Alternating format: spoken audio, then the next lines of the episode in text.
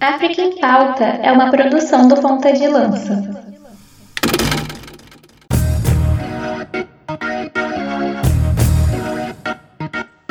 Atenção, pontas de lança! Começa agora o África em Pauta, a ponta da lança da informação sobre o continente mãe.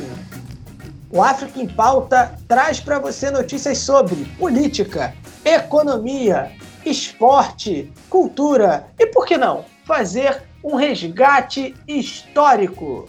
A gente chega à nossa 11 edição agradecendo a todos vocês que nos ouvem pelos 20 mil plays nas plataformas de áudio, nos agregadores de podcasts em que o Ponta de Lança está presente. Tá? Então chegamos aí a mais de 20 mil plays. E para comemorar comigo isso, eu chamo ele, o homem que mais corta no Brasil. Luiz Fernando Mãos de Tesoura Filho. É com você, meu amigo. Seja bem-vindo cortando mais que Arjen Robben, pra quem não conhece, né? O ídolo da seleção holandesa. Luiz Fernando Filho, Mãos de Tesoura. É, muito obrigado pela apresentação, meu amigo Marcos Carvalho, enquanto já passa a primeira moto ao fundo do nosso podcast, né? Não dá para evitar. É, como tu bem disse, chegando a 20 mil plays nas plataformas de podcasts. Isso que a gente não está contando também no YouTube, né? Uma outra plataforma aonde a gente coloca os nossos podcasts, o pessoal que nos ouve também aí pelo YouTube. Então, senhor Marcos, chegamos a quase metade de abril, já estamos em abril e ultrapassamos os 10 episódios do África em Pauta, o que também me alegra muito também. No último podcast que a gente falou do África em Pauta 10, que o pessoal pode ouvir depois que eu vi esse episódio também, a gente falou sobre cerca de, em média, mais de 30 horas de programas durante esses 10 episódios. Então, realmente é uma grande, uma grande marca, é, né, Marcos? E, e além desses 20 mil plays, que é muita coisa, dentro de um projeto que é feito de forma totalmente independente, certo? De pessoas de vários lugares do país, enquanto passa uma segunda moto aqui na Estácio de Sá, no Rio de Janeiro, é, a gente tem né, esse prazer de produzir e de chegar a muitas pessoas de forma orgânica. Então, esses 20 mil plays são muito mais que números, são pessoas alcançadas com suas subjetividades, com suas histórias. Então, a gente agradece muito, não só aos brasileiros, mas também aos nossos irmãos do continente africano. Eu sei que tem de Angola, tem de Moçambique. Então, um grande abraço para vocês, senhor Marcos Carvalho e que antes disso, de passar para ti, eu só tenho que lembrar que o último Mama África FC, qual eu apresento, o nosso podcast sobre futebol africano, a gente entrevistou Thiago Azulão, o artilheiro, inclusive duas vezes artilheiro, do campeonato angolano, jogador do Petro de Luanda. A gente falou muita coisa sobre o futebol local, sobre a carreira do Thiago Azulão, né, que é um brasileiro, e sobre a história do futebol angolano em si, sobre a cultura. O senhor Marcos Carvalho esteve presente comigo para entrevistar, fizemos uma conexão diretamente em Luanda, capital angolana, então foi muito legal o papo. E também a nossa, última produção, antes do África em Pauta, foi uma África FC Continente, nosso podcast sobre a história das nações africanas, apresentado pelo nosso querido O Guia, o nosso Michael B. Jordan, da firma Rubens Guilherme Santos, onde ele apresentou Uganda, né, o país do presidente Museveni, o, pra, o país do Bob Wine, o Bob Vinho, como já diria o nosso querido Marcos Carvalho, você já conhece bem aqui essas figuras no África em Pauta. Então ele apresentou toda a história do ponto de vista cultural, do ponto de vista futebolístico, do ponto de vista musical, artístico de Uganda. Então, um grande episódio que vocês podem ouvir em qualquer agregador de podcasts aí disponível na Podosfera, senhor Marcos Carvalho. Isso aí, Luiz. É, é e também é, agradecer, enfim, tá, você nesse agradecimento, do, do pessoal que é, como você disse, né, de maneira orgânica, curte, nos compartilha, né, e é isso que a gente pede é, a você, né, que está nos ouvindo, curta, compartilha, é, assim, por mais paixão e por mais ousadia nessa podosfera, enfim, nessa internet aí de meu Deus, para que, enfim, o noticiário, a cultura do continente africano, enfim, tudo aquilo que nós trazemos sobre o continente africano continue se espalhando por aí ok? Então, vamos, vamos aí para o nosso programa, que a gente tem muita coisa para falar hoje. Hoje a gente vai falar sobre aquele desfile é, de múmias lá no Egito, a gente tem opinião especializada, a gente tem depoimento jornalístico direto de Moçambique. Então, meu amigo, assim, fica com a gente até o final, porque tem muita coisa interessante. Vai se preparando, vai falando para os seus amigos aí para ouvir devagarzinho, ouvir parcelado, porque tem muita coisa aí passar, muita coisa interessante, beleza? Fica com a gente até o último bloco, entendeu? Como diria João Kleber. Bom, vamos agora para o nosso boletim Covid-19 em ato. Vamos aí com os números do dia é, 10 de abril, né? lembrando que esse programa sai é, no dia 11 de abril, né? então é, são os números mais recentes até a gravação desse programa. Tá? Então a gente tem aí é, o continente africano com 44 mortes nas últimas 24 horas. É, enfim, é um, é um número é, baixo né, de, de mortes é, e 3.074 novos casos. Tá? É, contando desde o início da pandemia, né, aí já são 4,5 milhões de casos né, desde que uh, uh, a Covid-19 chegou ao continente africano. Tá? É, o número de mortes no total chegou a 114.970, né, esse é o número total do continente africano, né, e, e esse número é, é, é acumulando aí é, os 54 estados, mais Saara Ocidental, que ainda não é um Estado independente, enfim, você que acompanha o África em Pauta já sabe disso, e cabe sempre lembrar que a gente traz os números né, com uma maneira de ir acompanhando né, quinzenalmente o estado da pandemia. A gente sabe que quando esse programa é, é for publicado, os números eles já estão desatualizados. Né? A, a, nossa, a nossa intenção aqui não é, é, é atualizar os números e estar, digamos, é, é, em tempo real, digamos assim, com os números da Covid-19. É para mostrar mais ou menos a diferença. Você que vem ouvindo a África em Pauta, você pode reparar a diferença, o número de casos está crescendo, enfim, se está diminuindo. Né? É, é, é, você consegue acompanhar o ritmo da pandemia no continente africano. Tá? É bom que a gente consegue dar um panorama é, de como a pandemia ela está acontecendo no continente.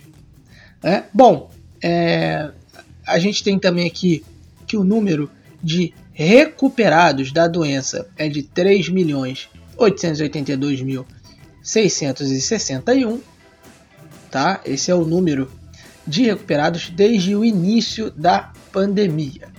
É, como a gente já vem falando, a África Austral, que é por onde inclusive a gente começa o programa de hoje, é, é, continua ser a região mais afetada do continente, tá?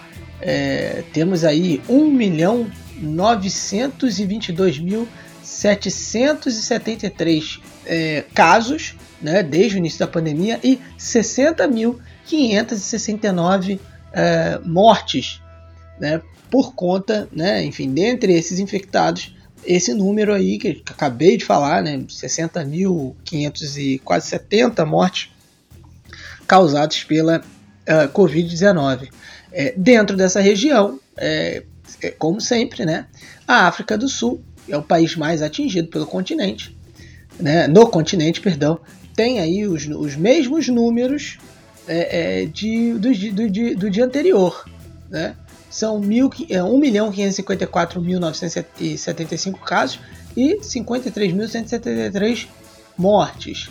É, vale é, a gente observar se isso é uma tendência, entre aspas, de baixa, ou se é pelo fato de estarmos no fim de semana. É, são números aí do sábado, não são números da sexta-feira, por exemplo. Então talvez haja um atraso na medição e tudo mais, aquela coisa que às vezes a gente vê até aqui no Brasil também. Apesar de que no Brasil, até na sexta e no sábado, os números têm é, é, crescido muito, né? Mas é, é vale a gente ficar de olho aí para observar mas uh, temos aí a África do Sul mantendo os mesmos números é, é, durante 24 horas. Tá? O norte da África é a segunda região com mais uh, infectados e mortes, tá? São 1.278.492 uh, infectados e 36.728 mortes, tá? Lembrando, esses números aí desde o início da pandemia. A África Oriental tem aí 534.862 infecções com 9.565 mortes. Vale lembrar que na África Oriental fica, por exemplo, a Tanzânia, que havia é, adotado uma política é, negacionista com relação à Covid, né? dizendo que não havia Covid no país e, e essa história toda.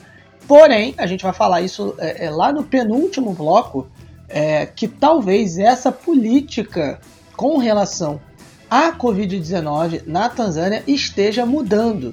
Né? Essa é uma esperança, por exemplo, da ala médica do país e algumas atitudes da presidente da Tanzânia, da nova presidente da Tanzânia, parecem ir na direção contrária daquela que John Magufuli vinha uh, apresentando é, é, no comando do país. Tá? Mas enfim, você acompanha aí, vai lá até o último bloco do programa com a gente e não deixe de acompanhar. Tá? É, aí a gente vai falar rapidamente aqui também da África Ocidental, onde o número de infecções é de 441.848 é, né, pessoas infectadas e as mortes chegam a 5.796. Né? Esse é o número total de mortes na África Ocidental. Enfim, é um número baixo. Óbvio que aí a gente também tem questão de falta de testes, subnotificação, mas ainda assim, acho que não dá para crer que seria um número maior assim, né? Não sei. É, é, por exemplo, um número que encostasse lá nos números da, da, da, região da África Austral, né? Que a gente disse lá no início. Apesar de ser uma região muito populosa, a África Ocidental, que tem o país mais populoso do continente, que é a Nigéria, tá? É, a África Central tem 143.039 casos e 2.312 mortes uh, originadas da Covid-19.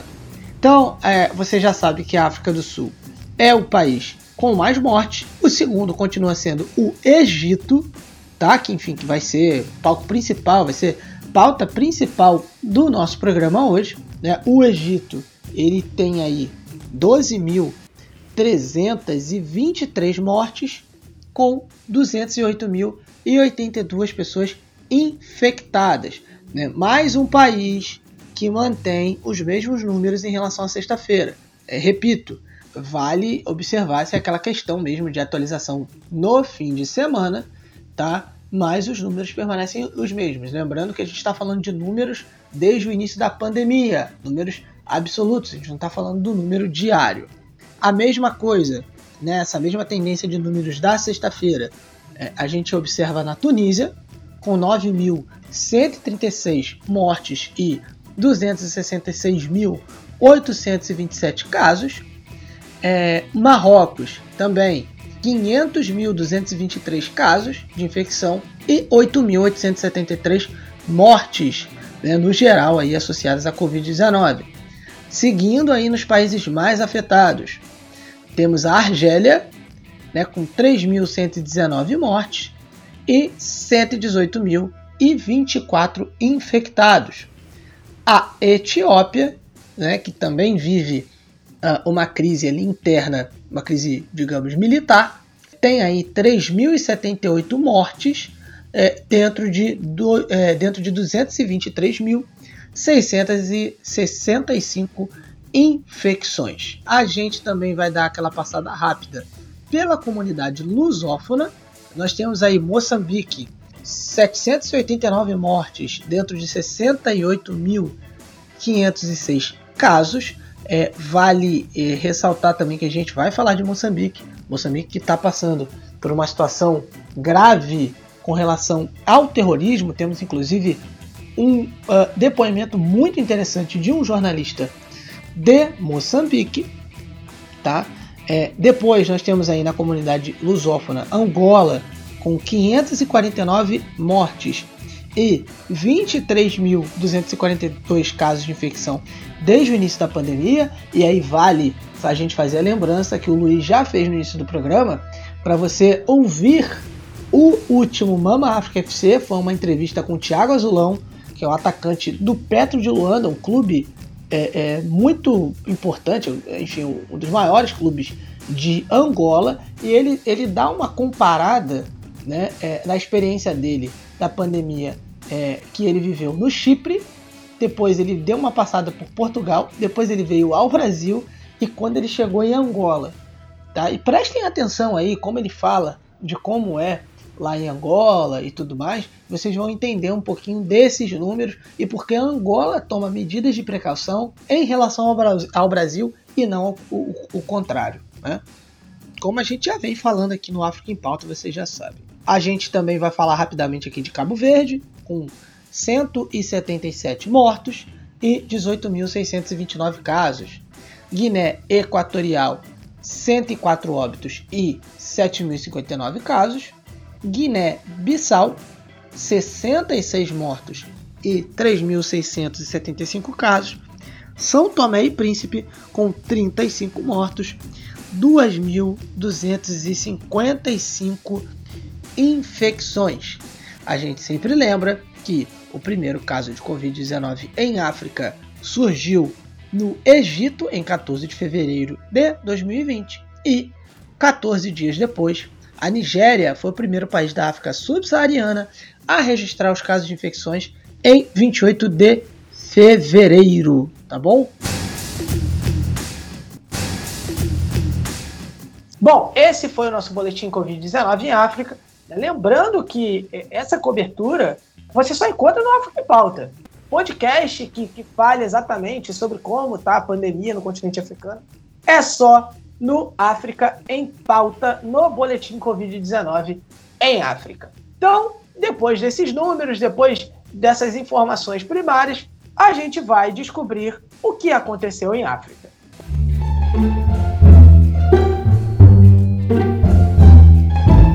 Bom, é, Luiz, é, não aconteceu em África de hoje, né? Enfim, a gente tem uma notícia, é, como sempre, curiosa, né? É, eu gostaria de te perguntar o seguinte: é, você já usou, eu não sei se eu estou sendo muito indiscreto, mas você já tomou a pílula do dia seguinte? Eu tô falando você mesmo, tá?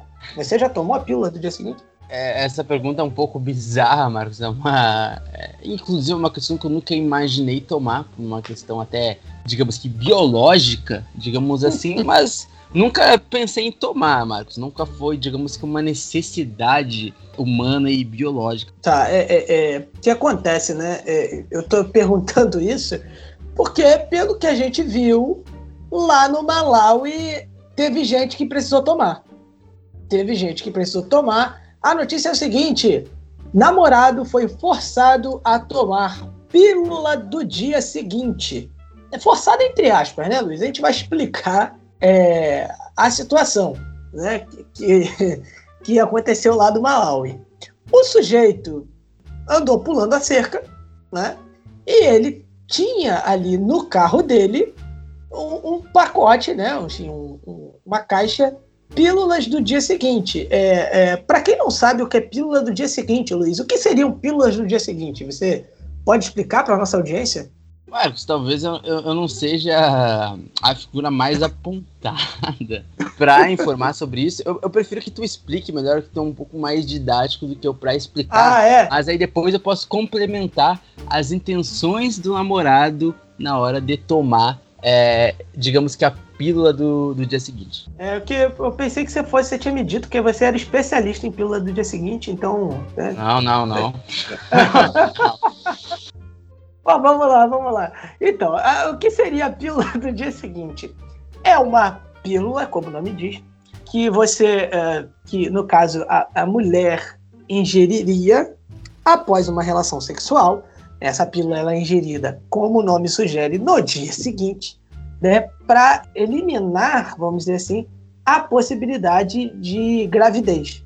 Né? Se tomar, no caso, no prazo correto, eu também não sou especialista, né? Então, assim, se nós tivermos aí ouvintes especialistas nisso também, vocês podem comentar, enfim, nos corrigir. Mas é, é, tem o prazo, né? É, se você tomar dentro do prazo, quão mais dentro do prazo tomar, caso né, a mulher tomar, é, as chances de gravidez são mais reduzidas, né?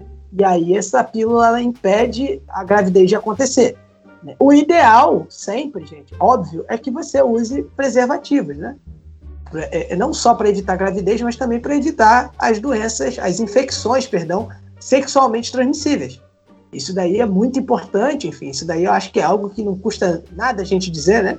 Mas enfim, é, a pílula do dia seguinte é, seria aí um método contraceptivo, tá? E então o rapaz tinha lá a pílula, né, no carro dele, mas não, mas não era da namorada dele não, a pílula, Luiz, não era, não era da namorada dele não. Então, cara, como é que eu posso explicar é, disso? Tese, o discurso do namorado era o seguinte: é, ele achou que seria um analgésico, um analgésico comum, enfim, em vez de uma pílula do dia seguinte. Eu não sei, em sã consciência, como ele, é, digamos que poderia ter confundido uma pílula do dia seguinte com qualquer outro analgésico, sei lá, para dor de cabeça, para febre, para dor no corpo.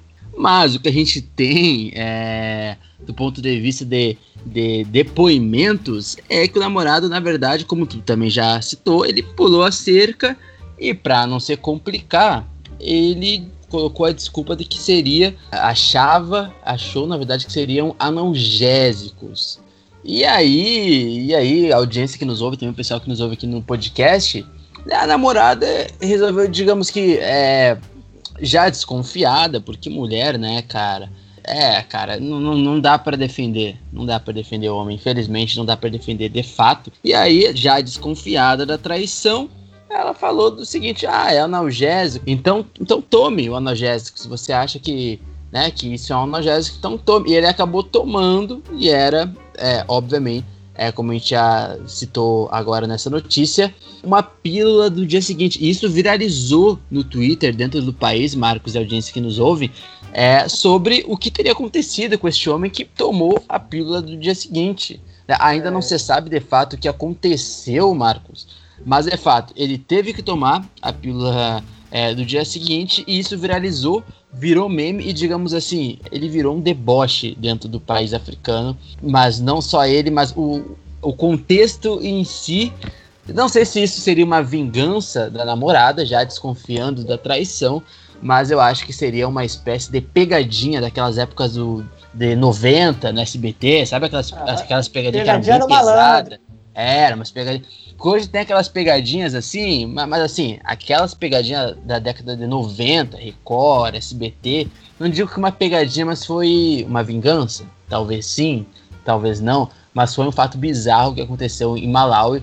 E até, até agora, pelo menos, a gente não sabe o que de fato aconteceu com o namorado, com o suposto infiel.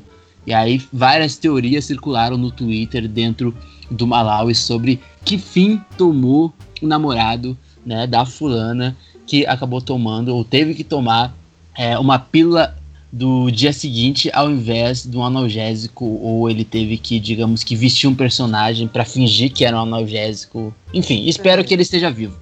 Não, é, eu não sei se, se, se isso mata, sei lá. Acho que não, não vai matar, mas mas é, é, bizarro, né? É bizarro até até que ponto o cara tem que chegar para, enfim, para manter ali uma, uma, uma traição, né? Mas é, é... o cara, assim, eu acho que com certeza nada pode acontecer a ele que seja tão ruim, sei lá, quanto Bright White, aquele centroavante do Barcelona. Mas enfim, é... então é, ele ele virou aí uma ele virou uma, uma chacota ali no, no Malau e no, no, tá se perguntando se será que ele continua fértil? É uma situação muito bizarra você da nossa audiência que souber o que acontece quando um homem toma a pílula do dia seguinte. Você, por favor, comente aí, nos diga, para que, enfim, a gente consiga divulgar aí, entender melhor os efeitos da pílula do dia seguinte no organismo uh, masculino. Né? Então, é, é, isso, Luiz. É, é, essa, essa é a bizarrice da quinzena. Bom, depois do nosso Aconteceu em África, a gente vai começar aí já com as nossas notícias. Hoje a gente vai começar da África Austral, Né? Geralmente a gente, nos últimos programas, a gente terminou por lá. Aí, desse programa, mais para uns três ou quatro programas para frente, a gente vai é, é, é, é, começar na África Austral e terminar no norte da África.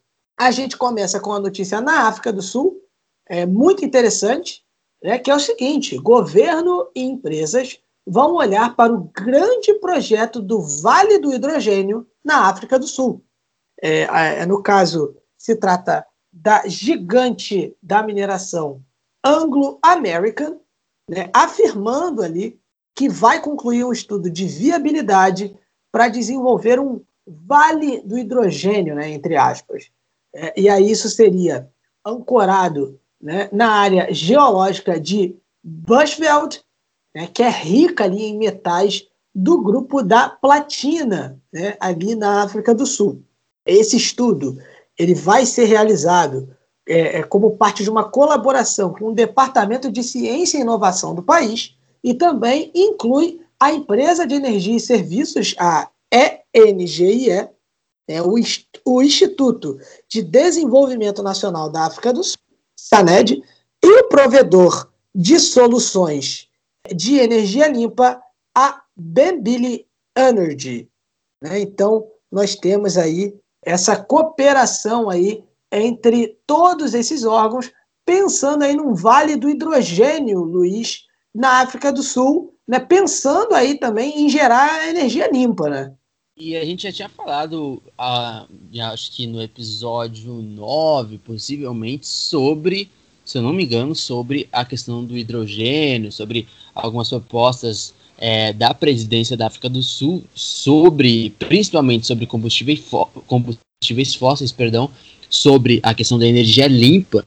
E, e a intenção em si dessa proposta, né, do governo e de outras empresas de, digamos que ter um olhar mais atento para esse projeto do Vale do Hidrogênio, né, uma espécie de menção, o Vale do Silício, seria usar o hidrogênio como um transportador de energia que ali possa, digamos que, reduzir potencialmente, certo? A dependência da África do Sul dos combustíveis fósseis, que de certa forma aí tem uma questão relacionada ao aumento do aquecimento global.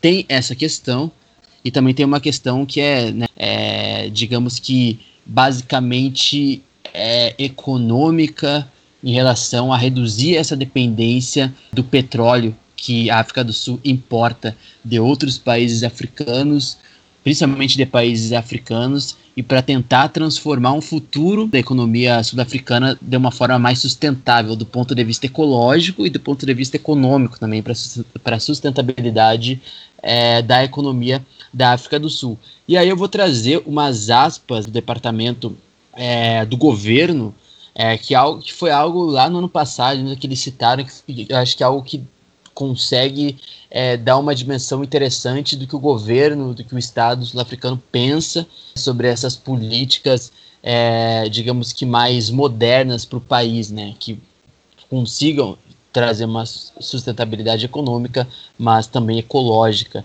é, para o país, que é o seguinte: a versão da África do Sul de um Vale do Hidrogênio identificará oportunidades de projetos concretos para dar início às atividades de hidrogênio em centros promissores, com o objetivo de impulsionar o crescimento econômico e a criação de empregos, estimulando o desenvolvimento de novas indústrias, aumentando a valorização da platina do país reservas e reduzindo sua pegada de carbono. Então, esse projeto aí, corredor industrial, vai ter início numa área de mineração é, e vai continuar lá, é, vai terminar, digamos assim, o seu último processo lá em Joanesburgo.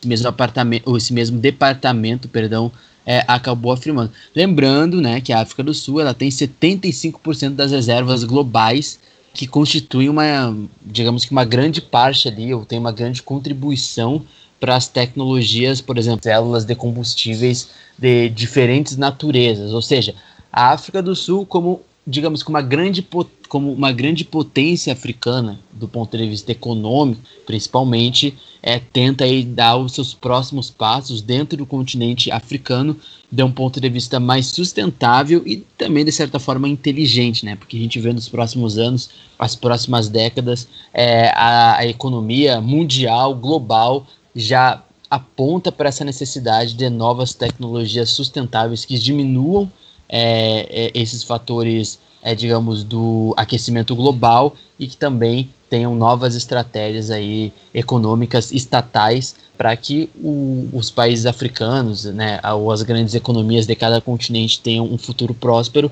Então a África do Sul me parece ser aí é, uma das potências ou uma das primeiras ou a primeira potência africana a lidar com essas questões aí do hidrogênio, né, e de tentar diminuir a dependência dos combustíveis fósseis e do petróleo.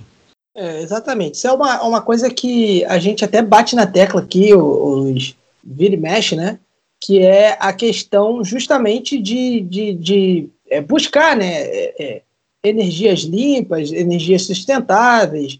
E, tá, e nem, nem, não é nem um papo, entre aspas, ambientalista e, e, e tal, que, que também é importante, tá? A questão do meio ambiente, enfim. Mas é também, é, é, é assim, se a questão não fosse só para cuidar do meio ambiente, né, enfim, de, de, causar menos poluição e tal, se isso não convencer alguém, se isso não te convencer, você pode também pelo lado de que as maiores potências do mundo estão caminhando para o uso de energia, energia renovável, né, fontes autossustentáveis de energia, né, estão é, é, tentando aí sair da, da situação da dependência de combustíveis fósseis. Apesar de que a gente tem uma notícia que já já a gente vai falar, que, enfim, alguns países ainda têm nos combustíveis fósseis a esperança para a economia. A gente não sabe até quando, né, por exemplo, essa dependência de combustíveis fósseis ela vai se manter. Né? O mundo ele tenta se encaminhar para se livrar disso o mais rápido possível. A gente vai continuar de olho aí nessas iniciativas na África do Sul. Tá? Da África do Sul, a gente vai para Angola. A gente vai para Angola para duas notícias. Como eu disse, é, a gente que a gente ia falar né, sobre ainda petróleo, a gente vai falar sobre é, uma descoberta que aconteceu em Angola, petróleo.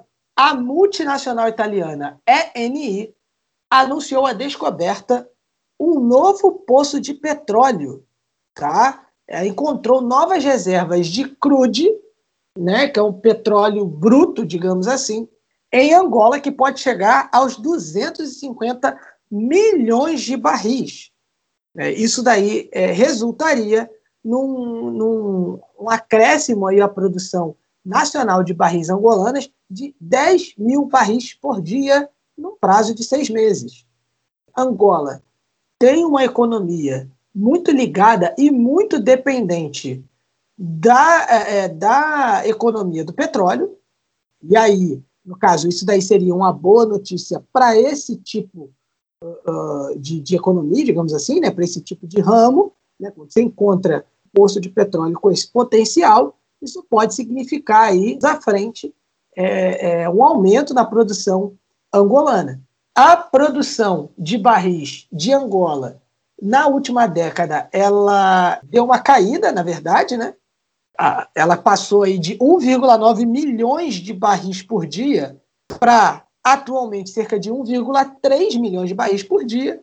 Alguns dados, inclusive, estão apontando uma diminuição ainda maior é, nos próximos anos, mas aí a, ENI, a ENI estima né, que com esses dados é, recolhidos, é, é pelo menos isso daí pode é, é, frear um pouco desse impacto né, dessa diminuição aí da produção de barris. Obviamente, a pandemia da Covid-19 influenciou também na produção e na venda é, é, de barris de petróleo né, de Angola, é, mas aí temos essa notícia aí que pode significar pelo menos aí um aumento na produção é, no ramo que, que enfim, que, que gera mais dinheiro para a economia angolana. Bom, Saindo então dessa notícia do petróleo, a gente vai para uma afirmação do presidente de Angola, o João Lourenço, ou J-Lo, como é conhecido,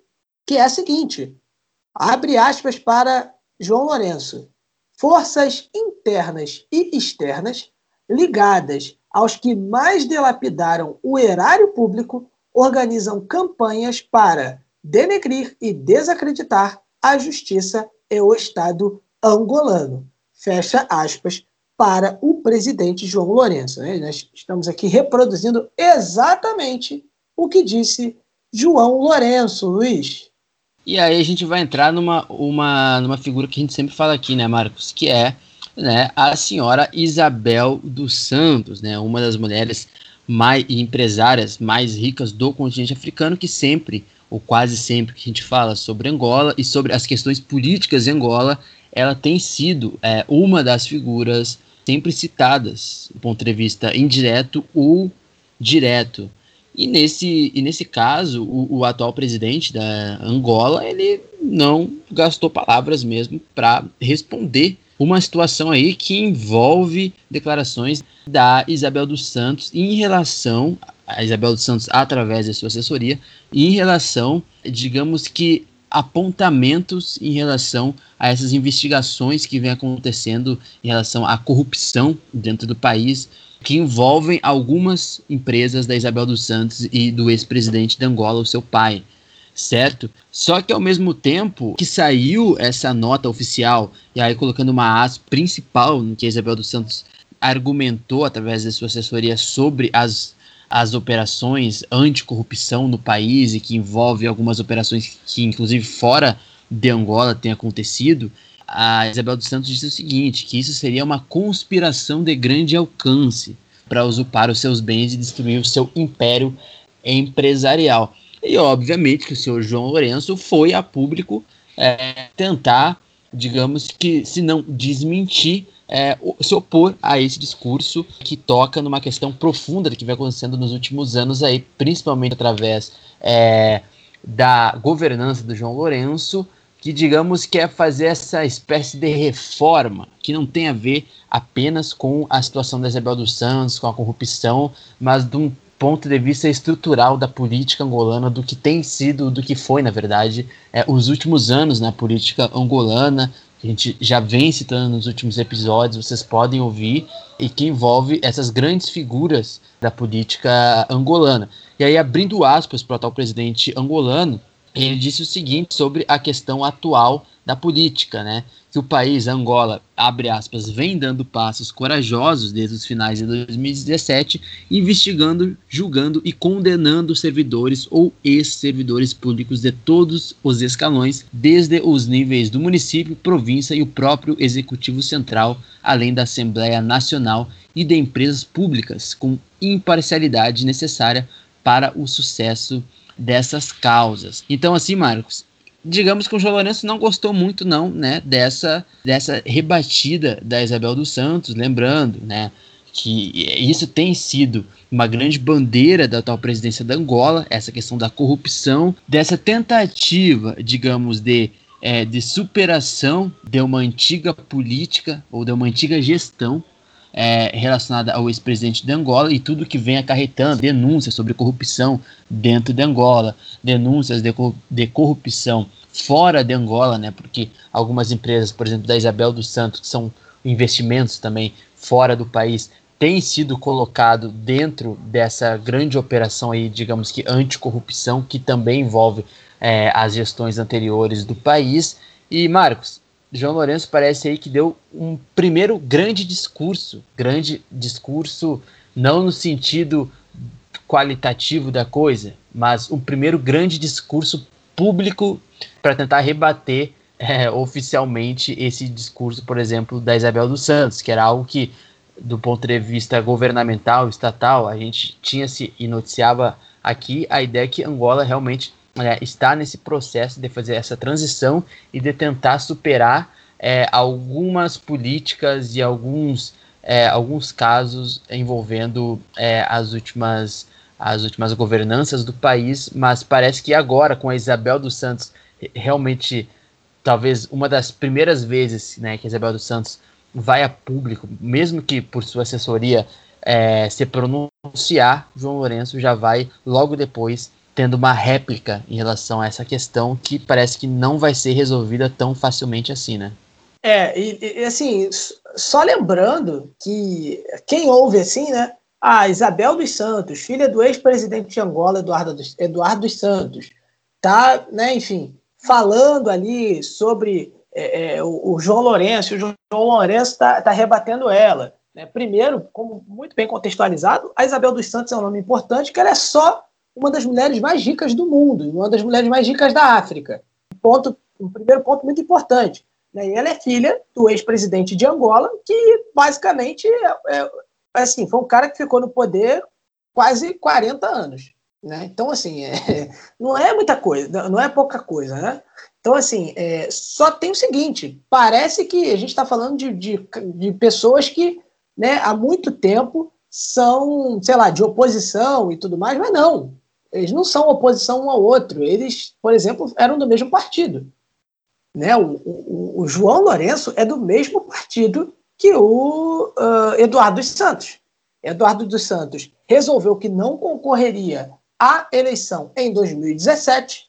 Quem é, virou né, o candidato, no caso, foi o, o João Lourenço. O Eduardo dos Santos cogitou mais uma vez concorrer né, pelo MPLA, que é o, o partido que sempre governou o país, né, desde a sua independência, e eh, não, não concorreu, enfim, o João Lourenço acabou concorrendo, o MPLA venceu as eleições, e aí o, o João Lourenço, obviamente, é, ficou com o cargo de presidente. Né? As eleições em Angola são um pouquinho é, diferentes, né? são um pouco complexas ali, apesar de ter um presidente, a eleição é um pouco diferente. Um dia a gente até se aprofunda um pouco mais sobre isso, né? É, ano que vem tem eleição, a gente vai, vai falar sobre isso melhor. Mas é, é, voltando aqui à questão, são do mesmo partido.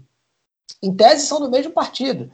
Né? Então, é, é, é, uma, é uma briga que chama a atenção.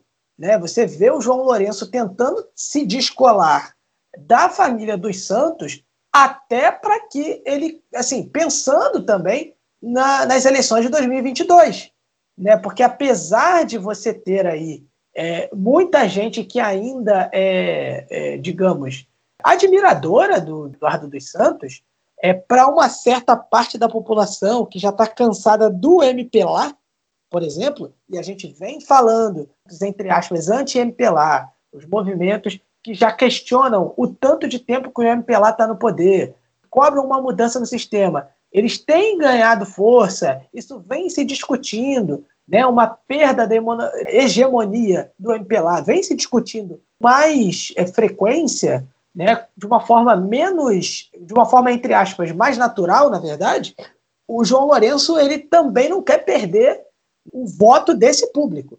Né? Ele quer mostrar que ele, apesar de ser do MPLA, ele não, ele não é uma continuidade do Eduardo dos Santos. Então, fica aí essa, essa observação né, importante para a gente contextualizar sobre essa situação em Angola. Bom, saindo de Angola, a gente vai mais ao norte, vai subindo, ultrapassa ali a fronteira por Norte e chega à República Democrática do Congo, é, na África é, Central, para falar de uma questão aí, enfim, é, relacionada ao cobalto a República Democrática do Congo é a principal fonte mundial de cobalto, que é um, um é um ingrediente aí vital para pilhas, enfim, baterias, etc. Sendo que a República Democrática do Congo, mesmo apesar disso, também é uma das nações mais pobres ali do, do continente africano, enfim. E mesmo sendo né, ali dominado por, por várias minas industriais de cobalto, em, em alguns desses lugares, o, o cobalto ainda é escavado à mão, para você ter uma ideia. É, bem perigosas e não regulamentadas. Tá? Porém, o Jean-Dominique Takis, é, Jean-Dominique Takis Kumbo, perdão, ele está disposto a mudar isso. Ele é chefe do novo comprador de cobalto né, é, na República Democrática do Congo. E, e esse novo comprador né? É a empresa dele, é a General do Cobalt, né? Meu francês não é muito bom, mas enfim, terá o monopólio de todo o cobalto cavado à mão no país centro-africano. Ele pretende aí mudar isso, já que ele que vai, enfim, cuidar de todo o cobalto cavado à mão. Isso daí, para vocês terem uma ideia, é, é cerca de 15%, quase 15% da produção mundial de cobalto. Tá? Então, assim, é, é muita coisa. Então, o, o Takis ali, ele está a fim de mudar tudo isso, e quem está muito de olho nisso é a Arábia Saudita, né, o Luiz?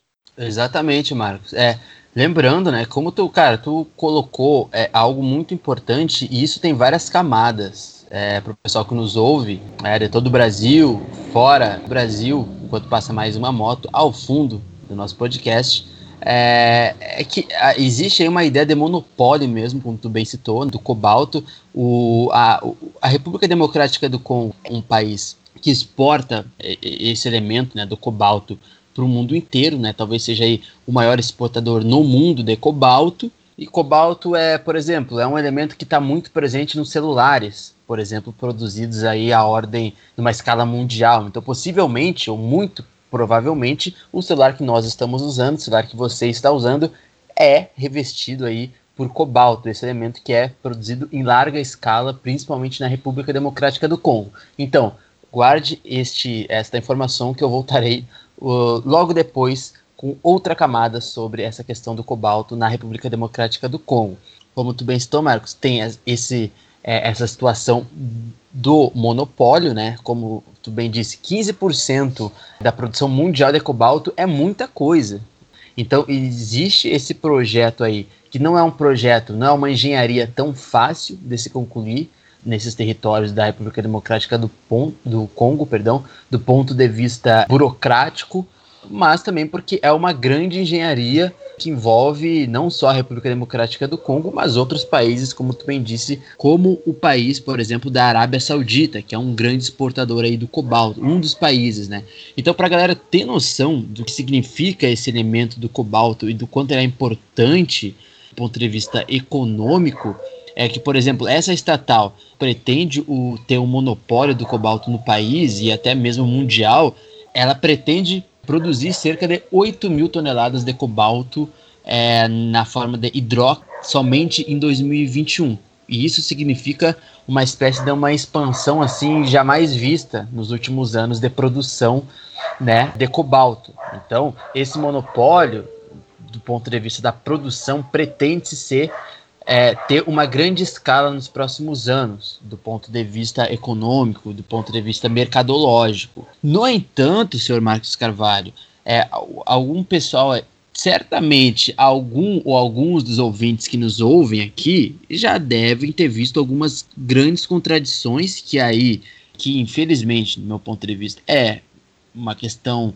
é, totalmente capitalista, certo? De como as coisas funcionam e que aqui a gente não passa pano no África em Pauta também, a gente noticia, a gente contextualiza e vocês fazem aí o seu né, juízo de valor, a sua opinião, o seu argumento.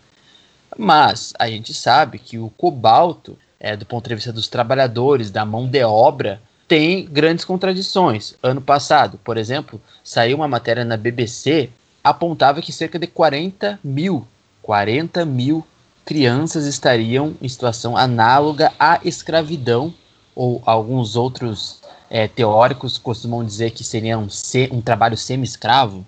Enfim, independente disso, né, crianças trabalhando, por exemplo, nessas grandes minerações de cobalto, principalmente ali no sul da República Democrática do Congo, e esse cobalto normalmente é, é exportado e, por exemplo, grandes empresas de telefonia, né, que fazem esses grandes aí esses grandes produtos que a gente usa, iPhone, é, enfim, as maiores empresas que vocês imaginarem aí acabam recebendo esse tipo de mão de obra.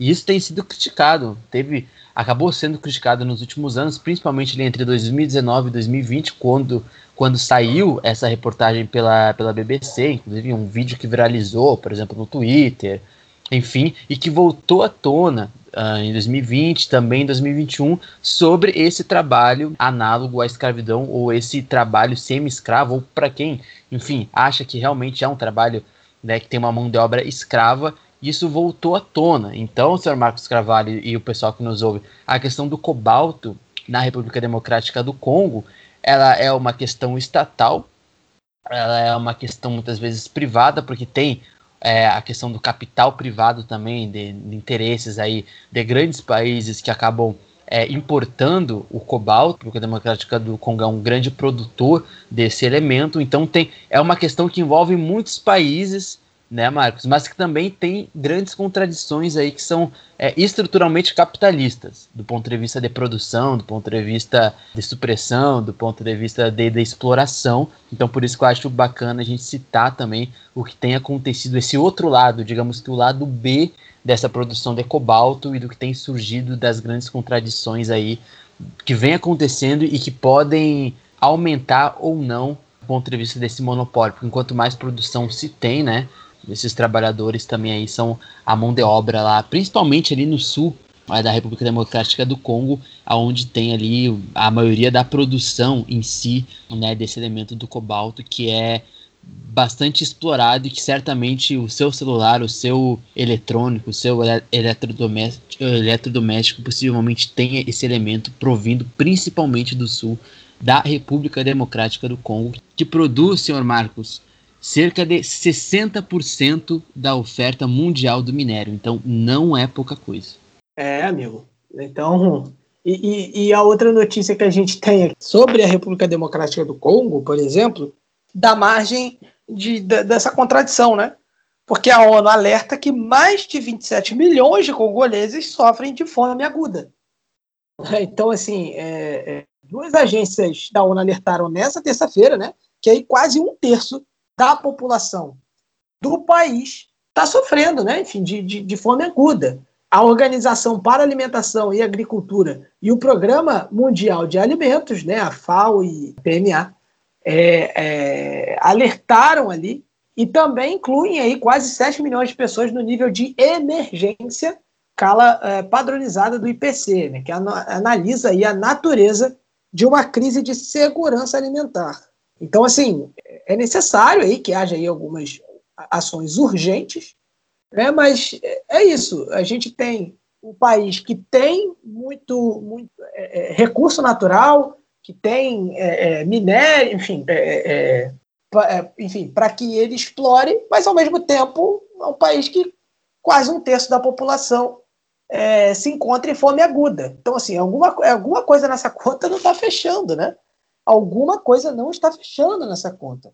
Mais um alerta aí da situação da República Democrática do Congo, que, enfim, teve também, se eu não me engano, nessa última quinzena, uma questão de, de ataques ali. Enfim, o, o, o país ele, ele é fragilizado na questão da sua segurança, ele é um país fragilizado na questão também da saúde, porque, é, enfim, é pandemia do, pandemia do coronavírus, é ebola, e também temos essa questão aí da, fome, enfim, extremamente aí fragilizada e atacada em várias frentes por coisas que, entre aspas, são, são resolvíveis, né? Parecem estar sempre tentando apagar o fogo. Você não, né, você não constrói nada, você tenta apagar o fogo aqui, ali, aqui, ali, aqui, ali, e enfim, nada acaba indo para frente. E aqui a gente não está dizendo assim, nossa, como esse pessoal da República Democrática do Congo é incompetente, por isso que eles estão nessa. A gente sabe que existem vários fatores para isso, inclusive fatores externos, interferência externa, interferência de, de, de nação poderosa. Né? A República Democrática do Congo também não está nesse buraco todo sozinha. É, fica aqui também esse ponto aqui, né, que a gente não pode deixar de registrar, né, para não parecer que, para não parecer uma análise de coach. Né? Ah, eles estão assim porque eles querem. Né? Falta mais motivação. Falta, não é isso? Com todo respeito aos coaches, tá, gente? É, quando a gente faz essa ironia aqui, é, é, obviamente é quem faz o seu trabalho aí de uma maneira. Um abraço para os nossos ouvintes que são coaches também, tá? Mas é, é, vou ser cancelado pela comunidade coach, ô, ô Luiz. Mas é, é, fica aí, enfim, nosso registro aí sobre essa situação da fome na República Democrática do Congo. É, bem como eu, como eu disse antes, Marcos, essas são, são contradições e tu bem é, contextualizou, né, sobre essa questão. Então, assim, também com a questão da pandemia se agravando na República Democrática do Congo, né, o aumento do desemprego, a questão econômica também da moeda nacional, que é algo que a gente vai citar mais lá na frente em relação é, às moedas é, no continente africano, a valorização, né, a desvalorização, ou seja, pelo menos 20% das famílias enfrentam esse tipo de situação diária e cotidiana num país que produz e que exporta muito é, muitos elementos aí naturais, digamos assim, cruciais para a produção de, de coisas básicas do nosso cotidiano. Então, como a gente disse, é uma questão que envolve muitas coisas que são né, próprias do capitalismo, são próprias da de diplomacia, da política interna, da política externa, mas, de fato, a gente colocar uma primeira notícia falando da grande produção de cobalto, que é uma demanda mundial e na qual é, a República Democrática do Congo é, lucra muito com isso, as empresas dentro da República Democrática do Congo, estrangeiras, é, estatais, lucram com isso, e ao mesmo tempo a gente tem essa grande contradição de o país estar às mínguas, boa parte do país estar a mínguas, principalmente agora né, entre 2020, 2020 perdão, e 2021, com o aumento e do agravamento da fome, que é algo é realmente muito grave. Lembrando que a República Democrática do Congo é um país, como eu disse, que produz muita coisa, exporta muita coisa, mas como o Marcos bem contextualizou, tem diversos fatores diplomáticos, políticos, econômicos, históricos que condicionam a essa situação. Então é muito mais do que a gente dizer que, ah, pobrezinhos. Não, não é essa a questão. A questão é que são várias, vários fatores, assim como a gente tem aqui no Brasil, vários fatores também de desigualdade, e no continente africano também não é diferente. Mas de certa forma, é realmente, Marcos, é uma situação preocupante e que acaba também, digamos que, fragilizando o país em algumas questões. Por exemplo, há refugiados que acabam indo para outros países ou é, para outros países fora do continente africano, enfim, acaba criando várias demandas que são para além da economia, mas que acabam se, tor se tornando humanitárias. E é essa também uma das grandes preocupações que a República Democrática do Congo vai ter que lidar durante esse ano. Bom, Saindo da República Democrática do Congo, a gente continua indo, é, subindo aí no mapa. A gente agora vai chegar à Nigéria. A gente passa pela República do Congo, por Camarões e chega até a Nigéria, onde a gente tem aí algumas notícias para, enfim, para comentar. Né? O primeiro, a primeira notícia é a seguinte: que aconteceram aí alguns protestos contra as férias médicas de Buhari em Londres. Em março, né, vamos lá, em março, o presidente Buhari ele deixou a Nigéria e ele foi a Londres para um check-up médico. Ele faz isso todo ano desde 2015, tá? Mas aí, tá, ele foi fazer um check-up. Tá? Qual, qual é o problema disso? Bom, isso é algo que recentemente voltou à tona, enfim, deu uma, uma enfim, voltou às discussões porque os médicos nigerianos estão em greve, entendeu? Mas o que acontece? O Buhari foi para lá e ficou por lá. E aí os médicos nigerianos eles estão em greve na Nigéria enquanto o senhor Buhari está fazendo um check-up médico em Londres. Aí o que, que acontece? Teve um comunicado né, por parte nigeriano e, e, e, em que descreveu os protestos como patrocinados e disse que os, os, os organizadores são incivilizados. É, é, lembrando, e a gente vai tocar de novo no assunto de, de, de dos protestos é, contra o, o, o, SARS, né? A gente vai dar uma passada rápida, que a Nigéria ela vem né, lidando com, com vários protestos e, lembrando mais uma vez, uma população jovem. A Nigéria tem uma população jovem. É, os protestos e tudo mais, isso é algo que acontece bastante também por esse componente de ser uma nação bastante jovem. E é um país extremamente populoso, né? um país é, é, mais populoso é, do continente africano. Então, é, é, temos aí mais essa, essa manifestação, e mais uma vez o governo falando aquilo, né? protesto patrocinado, o pessoal é, está tentando contra, não está agindo de forma civilizada. Aí aqui o governo também fala sobre um ataque né? no sul da Nigéria, enfim, é, é, temos aí os protestos voltando é, a acontecer na Nigéria, né, Luiz? Então, Marcos, essa, essa questão, que é uma coisa que a gente sempre cita, foi pauta principal do nosso primeiro podcast no African Pauta, foi o Andy Stars, foi, enfim, naquela semana que estava sendo envolvida ali várias questões é, sobre o movimento na Nigéria, essa questão é uma questão que ainda não está fechada dentro do país nigeriano, certo? A gente já citou em outros episódios, como Andy SARS, ainda algumas questões em relação ao julgamento de culpados, é, em, em, relação a, enfim, ao discurso oficial né, do, do povo nigeriano do que realmente foi é, é os desdobramentos, as camadas em relação à repressão ou em relação mesmo ao que foi de fato o Ed SARS do ponto de vista dos manifestantes e do ponto de vista estatal. Então tem essa grande, essa, essa dialética aí, certo? Entre um discurso oficial do governo Buhari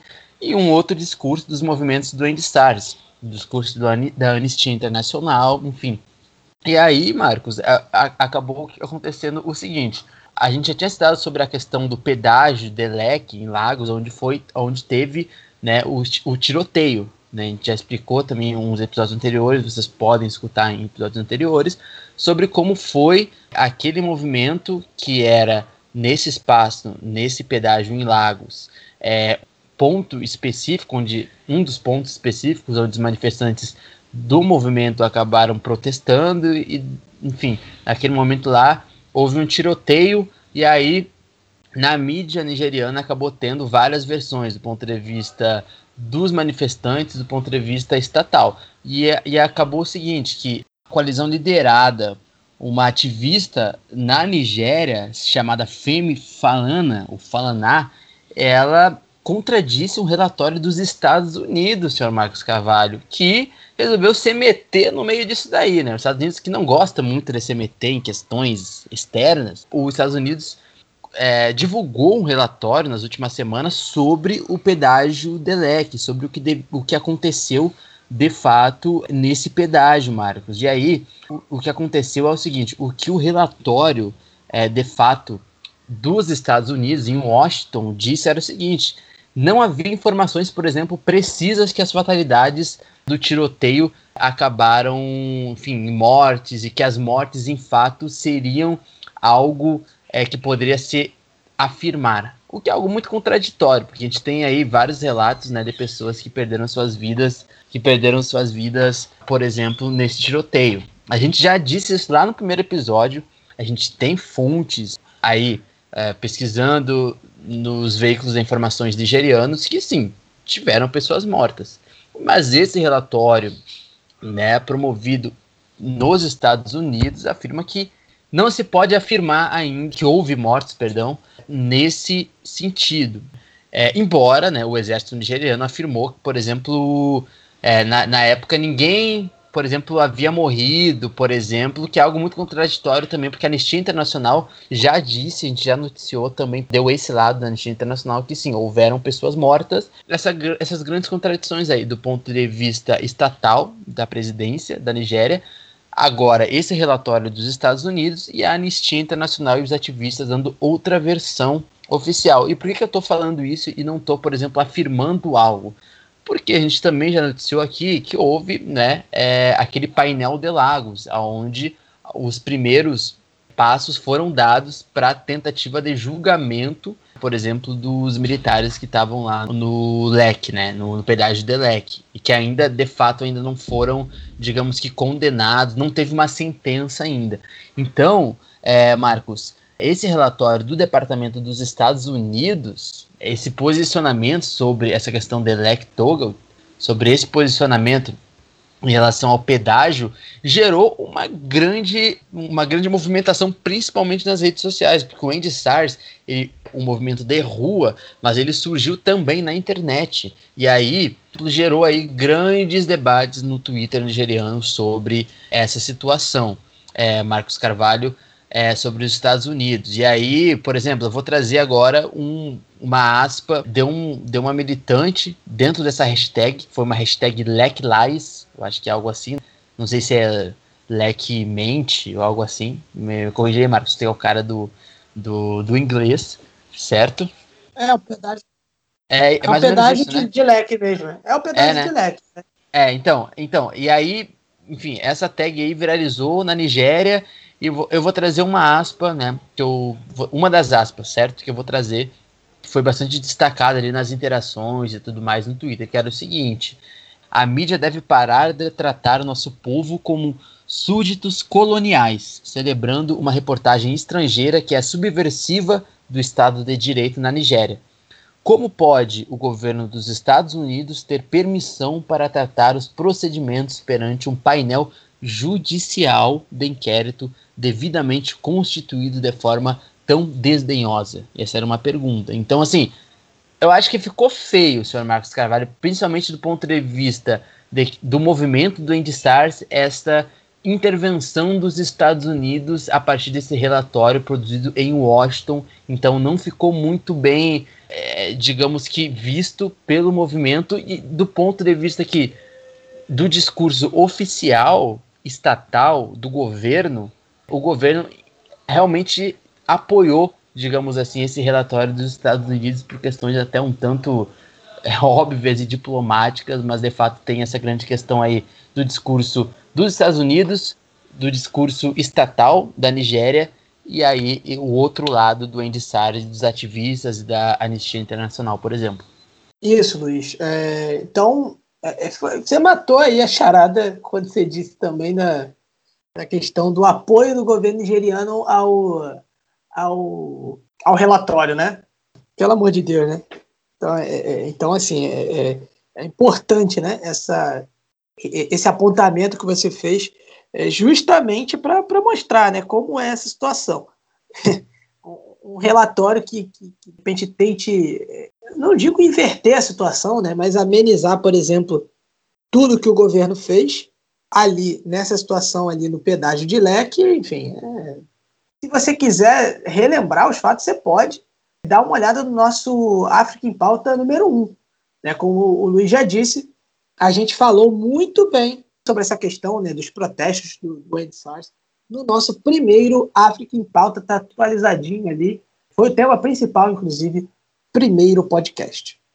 É, ainda na Nigéria, foi é, é, localizado ali, foi recuperado, artefato Ile-Ife, no caso Ile-Ife, só para a gente contextualizar, é o nome, né, enfim, é, é, da cidade de Ifé, né, também conhecida como Ile-Ife, e é uma cidade histórica, foi, na verdade, foi uma antiga cidade, né? e ela é a capital, digamos assim, principal centro religioso é, iorubá do reino de Ifé. Existem vários artefatos ali relacionados à região. O artefato da vez é uma estátua, né? Tem aqui a foto, é, mas existem alguns outros artefatos que são relacionados a essa região. Por exemplo, talvez você já tenha visto, né? Que, é, que são cabeças né, com uma espécie de coroa, e aí, enfim, é, é como se fossem setas Tem várias é, representações, né? Então, assim, eles fazem cabeças de latão, é, faziam, né, perdão, cabeças de latão, outros tipos de, de, de, artefatos, e aí eles foram recebidos na Nigéria, né? Enfim, foi recebido um desses artefatos. No caso, esse artefato ele foi recuperado né, ele foi recebido pelo ministro das, das Relações Exteriores, o Geoffrey Oniyama, e ele foi recuperado no México. No caso, o, o artefato Yakubu Dado, né, que é encarregado de casos da missão nigeriana no México, é, e aí esse, esse artefato ele já está é, nas mãos da Nigéria, já foi devolvido à Nigéria, enfim, isso é importante, né? e ele havia sido roubado antes, sendo que foi interceptado lá no México. E aí o embaixador do México na época foi, foi muito dinâmico ali na época que ele notou que o artefato foi exibido né, ali no aeroporto do México. Aí ele desconfiou, foi atrás da história e conseguiu recuperar esse artefato para o país ali da África Ocidental. Né? Então aí temos aí um artefato histórico importantíssimo voltando ao seu país de origem. Isso mesmo, Marcos. A gente, eu lembro que a gente citou desde o primeiro episódio sobre situações como essas, é, de alguns países africanos, de entidades, de ativistas, nesse, nesse processo de resgatar a história e a preservação da memória africana em relação a esses artefatos E aí não tem outra palavra mesmo, roubados de, de outros países. É, normalmente são países europeus, certo? É, mas nesse caso a gente está falando do México. E aí no último episódio, no episódio 10, vocês podem também ouvir nos nossos agregadores de podcasts, a gente já falou também sobre a Nigéria também ter é, recuperado outro artefato né, de ouro né, do Benin é, em relação a essa situação de artefatos históricos saqueados, roubados por países, principalmente, caso agora é México, mas principalmente é, europeus. E aí, o, o, seguinte, Marcos, é que há um, uma, uma disposição diplomática, principalmente de alguns países africanos, em relação a essa política de retomar é, esses artefatos.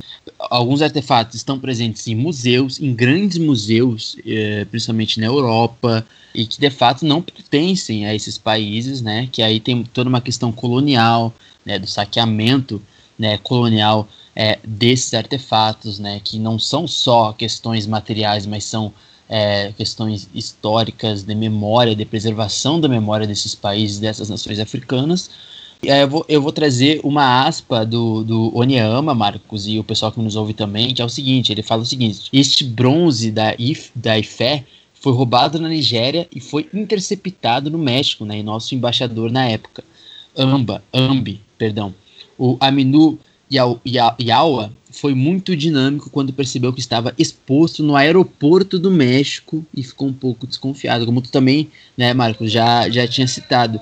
Então, se tu for ver, essa questão, ela parte do ponto de vista bem, digamos que simples, né? O cara que viu ali, enfim, um artefato, viu ali as características, viu que era pertencente à cultura nigeriana, à cultura africana, mas principalmente nigeriana, né? Era uma questão étnica ali também da Nigéria e resolveu ir atrás. É, e aí, isso já era para ter sido resolvido, na verdade, em 2020, mas aí, por exemplo, a pandemia acabou acarretando num atraso dentro é, dessa investigação, dentro desse processo burocrático também, de conseguir a volta desse artefato importante para a cultura nigeriana, certo? Pertencente a uma antiga civilização uh, nigeriana, né, da sociedade nigeriana, que é muito importante também. Essa é uma questão que tem pessoas que acabam criticando, tem também um outro lado, principalmente pan-africanista, né, que reivindica não necessariamente diplomaticamente, mas politicamente, né, é, essa volta desses artefatos é, de direito desses países né, ao continente africano e nesse caso da Nigéria, a Nigéria aparece aí principalmente aí o Ministério da Cultura, o Ministério das Relações Exteriores do país tem feito, digamos que dado esse passo mais além na diplomacia e nesse retorno né, da preservação e das origens africanas a partir desses artefatos que a gente já bem disse que tem um valor histórico muito importante para esses países. Bom, nossa última notícia na Nigéria, antes da gente ir para Gana e encerrar o bloco, esse primeiro bloco, né, enfim, do África em Pauta, é que a Nigéria limitará as primeiras doses de AstraZeneca devido a questões de abastecimento. Né? Houve uma instrução aí na Nigéria aos seus 36 estados e territórios da capital federal a pararem de dar as primeiras doses da vacina AstraZeneca né, contra a Covid-19 assim que usarem a metade do estoque atual, porque aí elas podem garantir o fornecimento da segunda dose para as pessoas que já tomaram né, assim, a, primeira dose. Por que, que isso está acontecendo? porque está eh, tendo casos adversos, etc. Não. É, até porque, inclusive, né, é, saiu enfim, uma nota dizendo que a maioria desses casos adversos, a, a vacina né, da AstraZeneca, são num número muito reduzido. Né? E, por enquanto, o que se observa é que os benefícios são muito maiores que os riscos. Mas a questão aqui é mesmo de abastecimento. A, a Nigéria não tem é, é, é doses para continuar aplicando a primeira dose e garantir que a segunda dose seja aplicada para esses que receberem a segunda dose, né? E aí, no caso, é, muito por conta é, de que a Índia tem preservado aí a, a, toda a oferta das vacinas da AstraZeneca, né, dessas doses que são feitas pelo Serum Institute of India, no caso o SII, ela tem preservado essa oferta para primeiro atender a demanda doméstica, né? porque a Índia também tem lidado ali com recordes de novos casos da Covid-19. Então, ela tem aí preservado o número de vacinas, enfim, não tem exportado, vendido tanto assim, é, tantas vacinas, para que ela possa atender a demanda doméstica. Então, a Nigéria, é, que é, como nós dissemos anteriormente, o país mais populoso da África, decidiu né, segurar a onda.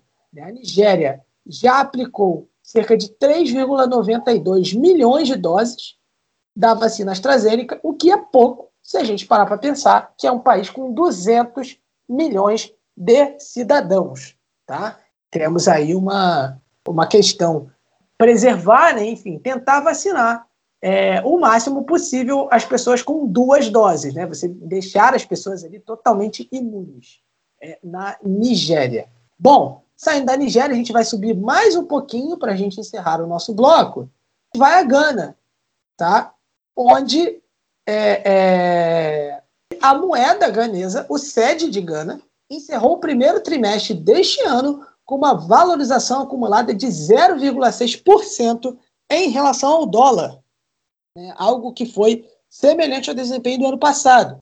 Então, aí, o bom desempenho fez com que é, fosse a melhor moeda entre 15 importantes países africanos, incluindo a Libra egípcia, a Naira nigeriana e o Rand sul-africano. Então, sede de Gana aí está é, é, entre as moedas mais valorizadas. Né? Essa moeda ela acabou se beneficiando do crescimento das exportações diversificadas, né? especialmente ouro e cacau, que é muito forte a exportação de ouro e cacau.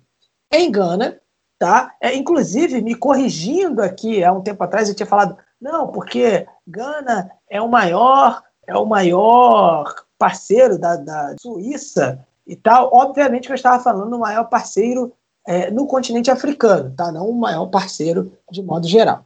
Tá? Então, essa correção de uns dois African Pautas atrás passou batido, enfim. No caso, a, a moeda se beneficiou, como a gente estava dizendo, né, do crescimento das exportações, especialmente de ouro e de cacau, e uh, no caso do impacto da Covid-19, que desacelerou algumas das economias globais. Né? E aí também houve, houve aí, né, algumas intervenções cambiais do Banco de Gana. Tá? Então, temos aí uma, uma, uma boa valorização da moeda ganesa nesse primeiro trimestre aí dentro do continente africano, Luiz. É, então, Marcos, é importante a gente citar esse contexto da, da moeda africana, porque eu tenho quase certeza tá? Não menosprezando a inteligência né, da nossa audiência, mas é porque, enfim, a gente também é muito é, baseado na, nas moedas principais, né? Que são o euro, o dólar, no caso aqui no Brasil, é, o real, a libra, e que, é, enfim, talvez muita gente não conheça, ou, enfim, nunca acessou essa informação, né, que existem moedas africanas, né, do ponto de vista aí, é, econômico, obviamente econômico e tal, e do mercado. Eu vou só citar, por exemplo, que algumas moedas aí tiveram um acréscimo, um desenvolvimento no, no último ano, lembrando né, que a gente teve o impacto da pandemia nessa economia, não dá para negar. E mesmo assim, a, a sede de Gana teve um, um superávit, né? Então é, é um, uma situação do ponto de vista econômico louvável, apesar de tudo que tem acontecido na pandemia, os impactos na economia dos países africanos. E, por exemplo, eu vou citar aqui o desempenho dos, das moedas africanas é, principalmente nesse primeiro trimestre de 2021, né? Além de sede de Gana, que temos superávit de 0,55%. Logo atrás vem a Libra egípcia, com um, um positivo de 0,18%. O Naira, ou a Naira nigeriana, né, que não teve um avanço, não teve um superávit nem é, um déficit, mas enfim, se manteve a Naira nigeriana, apesar do impacto da pandemia. E depois, logo atrás, vem o Shelley da Tanzânia, a moeda que também não teve nem um superávit e nem um déficit, se manteve também.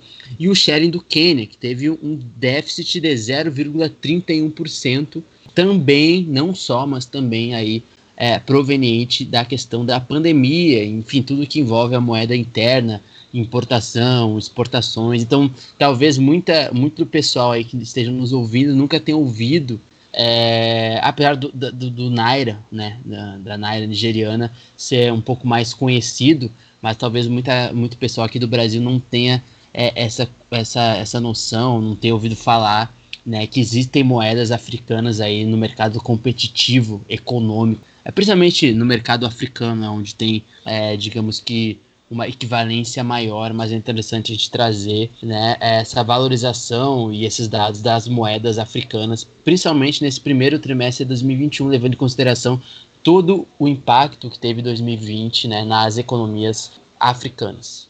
E é assim que a gente encerra esse primeiro bloco do África em Pauta. E agora nós vamos para o Giro do Esporte em África, que é apresentado, vocês sabem por quem? É apresentado por ela, a mensageira da bola, Carol Tavares, e ele, Rubens Guilherme Santos, o guia. É com vocês, galera.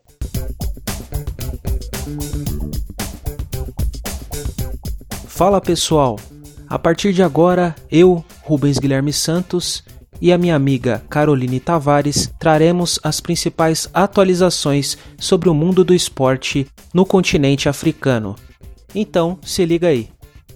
Na última sexta-feira e ontem, né, dias 9 e 10 de abril, foi realizada a sexta e última rodada da fase de grupos da Liga dos Campeões da CAF. Após a classificação final, Simba, Al-Ali, Mamelodi Sundowns, CR Belouizdad, Wydad Kaiser Chiefs, Esperance e Argel avançaram para as quartas de final. Desses, o Simba, o Melody Sundowns, o Idade e o Esperance, por terem terminado na primeira posição de seus grupos, têm a vantagem de disputar o jogo de volta em casa. Essas equipes encaram as equipes restantes, né? o Belouizdad, Kaiser Chiefs ou o Alger. O sorteio que define os confrontos das quartas de final acontece no dia 30 de abril. Neste domingo e nesta segunda-feira, dias 11 e 12 de abril, é realizada a quarta rodada da fase de grupos da Copa das Confederações da CAF. Se liga nas nossas redes sociais para conferir os resultados dessas partidas. Na última quarta-feira, dia 7, a FIFA atualizou o ranking do futebol masculino de seleções. Senegal segue como o país africano melhor ranqueado, agora na 22ª posição geral. No top 10 da CAF, destaque para a volta da Costa do Marfim e para a Nigéria, que agora é a terceira melhor colocada no continente. Para mais informações sobre esse ranking né, atualizado das seleções masculinas africanas, vai lá no Twitter do Ponto de Lança, arroba pontalancapdl.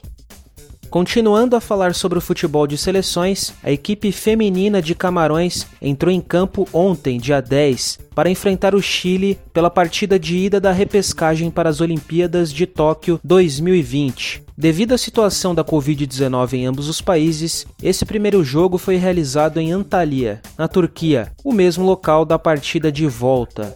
No confronto, a seleção do Chile venceu por 2 a 1. O placar favorável permite que um empate classifique as chilenas sobre as camaronesas na volta, marcada para a próxima terça-feira, dia 13.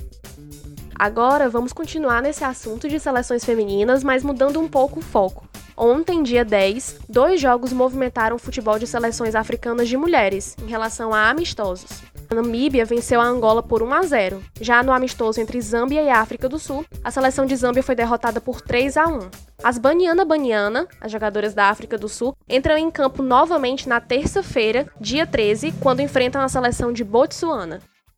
Após não conseguir a classificação para a fase final da Copa Africana de Nações, que será realizada em 2022, a Associação de Futebol da África do Sul optou pela demissão do treinador Molefi Intseki. Um dos postulantes à vaga aberta no comando dos Bafana Bafana é Benny McCarthy, ídolo da torcida sul-africana e dos fãs do Orlando Pirates, com passagens marcantes também no futebol europeu. McCarthy atualmente é treinador do Amazulo, clube que disputa a DStv Premiership, a primeira divisão do futebol da África do Sul. Em entrevista à BBC, quando foi questionado sobre a oportunidade de treinar a seleção da África do Sul, ele disse que aceitaria um convite. No currículo, Benny McCarthy tem a UEFA Champions League como sua maior conquista como jogador. Além disso, ele é o maior artilheiro da história dos Bafana Bafana. E por hoje é isso, pessoal. Vamos ficando por aqui. Voltamos com vocês, Marcos e Luiz. Voltamos aí do giro do esporte em África, né? E nesse segundo bloco a gente começa de novo da, da parte de baixo ali do continente, é, mas ali em Moçambique, né? Moçambique, principalmente ali Palma, no norte do país, que vem sofrendo aí com uh, vários ataques terroristas, né, de terroristas ligados ao Estado Islâmico. Né, alguns mo veículos moçambicanos afirmam que, no caso, são do próprio Estado Islâmico, né, não são ali de um, de um grupo ligado, etc. Mas, enfim, é, é, temos aí uma situação muito grave acontecendo em Moçambique. E para a gente iniciar essa, uh, essa contextualização, né? depois o Luiz vai trazer também mais alguns detalhes aí para a gente, mas é, é, para a gente começar essa contextualização, a gente vai ouvir né, um, um áudio, aí, uma contribuição que nós recebemos, e ela vem diretamente do país, né? ela vem diretamente de Moçambique, na participação do jornalista Omar Zacarias. Ele é um jornalista uh, do jornal Carta de Moçambique, e ele fala de, além da situação dos ataques terroristas, ele fala sobre algumas outras questões ali que ele tem observado, deixando bem claro que a gente está abrindo aí o espaço para o depoimento dele. Vocês vão perceber que ele fala sobre algumas questões até relacionadas com o governo moçambicano. Então, assim, a gente está abrindo espaço também para que ele fala, para que ele faça, enfim, os seus alertas ali, é, mas deixando claro né, que são aí as palavras do Omar Zacarias, a visão do Omar Zacarias sobre tudo que vem acontecendo ali em Moçambique, mais especificamente em Palma. É, chamo por Omardini Zacarias Omar, é, sou jornalista do jornal moçambicano Carta de Moçambique. De facto, nós fizemos cobertura atempada desde o, desde o primeiro momento que começaram os ataques armados em Cabo Delgado. Cabo Delgado está assediado a norte de Moçambique, é uma zona rica em recursos minerais eh, e desde, 2000, desde outubro de 2017 a esta parte, eh, nove distritos da província de Cabo Delgado já foram atacados e alguns continuam ainda sob ataques eh, de um grupo terrorista que ainda não se identificou, ainda não reivindicou as suas principais razões, mas eh, aventa-se alguns eh, denominam de Al-Shabaab de, de Cabo Delgado e alguns dizem ser, pertencerem ao Estado Islâmico.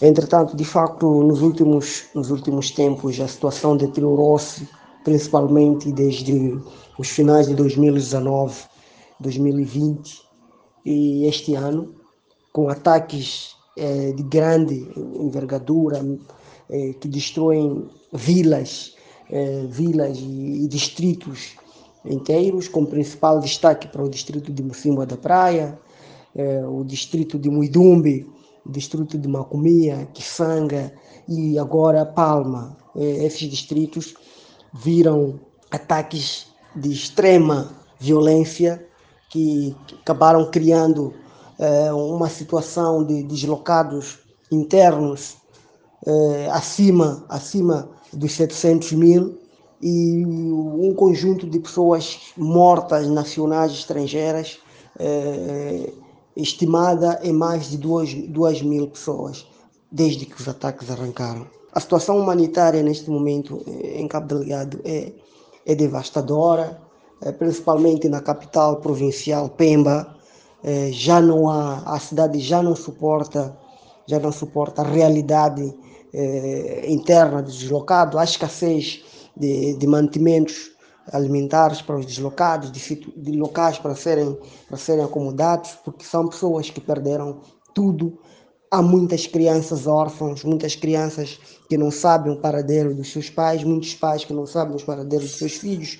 É, é uma situação mesmo desoladora que afeta a província de Cabo Delgado é, e afeta Moçambique neste momento. Afeta Moçambique e os irmãos de Moçambique, como o Brasil, por exemplo. Então, é, é mesmo preocupante é, tratar de, de, Cabo Delgado. há uma guerra que se diga não declarada entre o governo e alguns órgãos de comunicação social que, que têm tratado a situação de Cabo Delgado sem, sem, sem branquear nada é, permite-se uma mídia que, que facilmente é manipulável pelo, por aquilo que, que, as autoridades querem mostrar, mas para aquelas autoridades que, que querem, é, que mostram outro lado negro desta guerra, que trazem diferentes facetas desta guerra, não são permitidos entrar no terreno. É, já existiram jornalistas mortos, falamos no dia 7 eh, de abril, o jornalista da Rádio Comunitária de Palma, Ibrahim Mbaruco, completou um ano do seu desaparecimento. O que tudo se sabe é que, na hora do desaparecimento, ele estava cercado por militares e que informações que ainda carecem de confirmação dizem que ele foi baleado eh, por militares porque suspeitava fazer o trabalho para uh, um trabalho de informante para os grupos terroristas, o que não é verdade. O Ibrahim Baruco era um jornalista comprometido com a causa eh, de informar as comunidades, com, informar a, a, a, sociedade sobre o que estava acontecendo em Cabo Delgado e não só. E já existiram jornalistas detidos, como Amada Abubakar, eh, que foi detido por quatro meses ilegalmente e até hoje não vê o seu caso clarificado é, Germano Adriano, Estácio Valoi, pesquisadores como uh, do, da Amnistia Internacional, como o Dr. Mazzini. Eu mesmo, como jornalista, já sofro várias perseguições eh, por cobrir este, este conflito. E mesmo recentemente, um grupo de mídia local, eh, a STVF, também passou por mesma situação e não conseguiram ser envolvidos na, na dinâmica de cobertura de re, restauração da ordem e segurança na Vila de Palma, que é o assunto do momento. E, de facto, a situação de, de Cabo Delgado vem minar muita coisa brilhante, desenvolvimento de uma, de uma das áreas mais belas. É lá em Cabo Delgado onde, onde se situa a terceira maior baía do mundo, um, um espetáculo natural, um local com, com, com um potencial turístico elevado, com um potencial cultural elevado, mas desde que desde outubro de 2017 esta parte a ordem social, eh, política e econômica da província de Cabo Delgado alterou-se completamente. Bom, essa foi a participação do Amar Zacarias. A gente agradece a disposição e o depoimento dele, é, falando ali da visão dele, uma visão até jornalística, e colocando também até alguns outros elementos na questão aí também com relação ao governo moçambicano ali, pelo que ele vê, enfim, de coisas que o governo moçambicano estaria fazendo. Né? Então, é, é, agradecendo aí mais uma vez ao Omar Zacarias. É, Luiz, temos, temos mais um pouquinho né, para falar sobre essa situação de Moçambique, né? Muito bem, Sr. Marcos Carvalho, até porque isso foi algo que também chegou até o Brasil. A gente não noticiou no último episódio da África em Pauta, é, mas a gente preferiu também trazer uma visão do ponto de vista de, da contextualização, que é o que eu vou fazer agora, brevemente, mas também, certamente, né, de um depoimento mais próximo da realidade moçambicana. Como vocês perceberam nesse áudio, né, é uma realidade do ponto de vista jornalístico, principalmente jornalístico, né, como vocês puderam ouvir, né, da cobertura do que vem acontecendo em Palma, né, no norte é, de Moçambique, com relação a Cabo Delgado e tudo que envolve essa, esses últimos meses e essas últimas semanas é, no país moçambicano. Então, é importante a gente citar isso. Por outro lado, você já quem, quem já ouviu o nosso podcast, quem ouviu os últimos episódios, sabe que a gente vem retornando a essa questão do Cabo Delgado de forma recorrente, certo?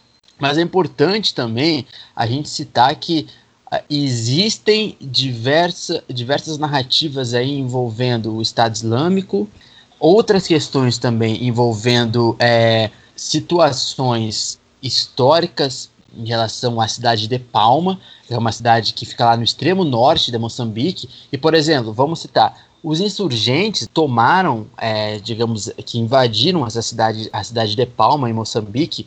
Eles invadiram, a, esse último caso que aconteceu agora, em 24 de março. 24 de março, os insurgentes aí é, tiveram uma grande concentração aí das suas forças armadas no norte de Moçambique, 24 de março, certo? E é, de 24 de março eles se manteram ali por cerca de 10 dias. É, e aí é onde também aconteceu esses ataques, onde aconteceu também essa grande concentração de território no norte é, de Moçambique.